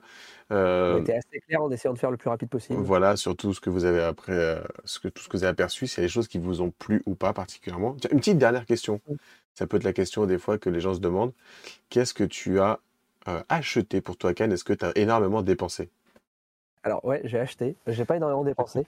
Euh, bah, L'un des trucs que j'ai acheté, tu vois, c'est un vieux truc. Et que je me, qui y est depuis un petit moment, qui était en déstockage là, c'était Ganymede. D'accord. Donc, euh, le, euh, t'avais, c'était pour 20 balles, tu avais le jeu de base plus l'extension, alors que de base, le jeu de base était à 30 ou 35 balles. Quoi. C'était plutôt correct. Voilà, donc sinon j'ai des petits trucs que j'ai pris, mais, euh, mais j'ai pas. dé- Je pense que c'est l'un des cannes où j'ai le moins dépensé. Merci les follow T'as été raisonnable, c'est bien. ouais. Et merci Cherna pour ton follow. Bienvenue à, à- à toi parmi nous, même si nous allons bientôt quitter l'émission. Et moi, pour ma part, même si j'ai beaucoup animé, j'ai pris le temps d'acheter un jeu quand même pour soutenir les copains de chez Paradigm Games qui ont sorti Kintsugi. Voilà, euh, donc je testerai ça et je vous en parlerai euh, un petit peu plus tard pour vous donner mon avis là-dessus. Mais j'étais très raisonnable aussi, c'est le seul que j'ai pris. Donc franchement, ça va. voilà. Bon, en tout cas, voilà. N'hésitez pas, vous, sur YouTube, à nous dire euh, si vous avez été à Cannes, si vous avez été, qu'est-ce que vous avez aimé, qu'est-ce que vous n'avez pas aimé, qu'est-ce que vous avez potentiellement Ouais. aussi acheté, votre retour. Nous, on aime bien vous lire, on vous répond. Et puis, euh, si la vidéo vous plaît, bah, n'hésitez pas à la partager, mettre un petit pouce bleu et puis le dire aussi en commentaire, ça fait toujours plaisir. Merci beaucoup à vous. Merci donc beaucoup, Kyo. Et euh, du coup, on, on se dit à la prochaine et en étant le plus en forme possible. Voilà. Avec une voix un peu mieux. Plus en forme que là, derrière, euh, derrière un canne où c'est un petit peu Voilà. compliqué. Bah, je le redis, même si ça a déjà été dit, pensez au pouce bleu, la cloche pour s'abonner, etc. Ça nous aide, ça fait toujours plaisir. Et puis, euh, mettez des commentaires. Allez, ciao. Salut, salut.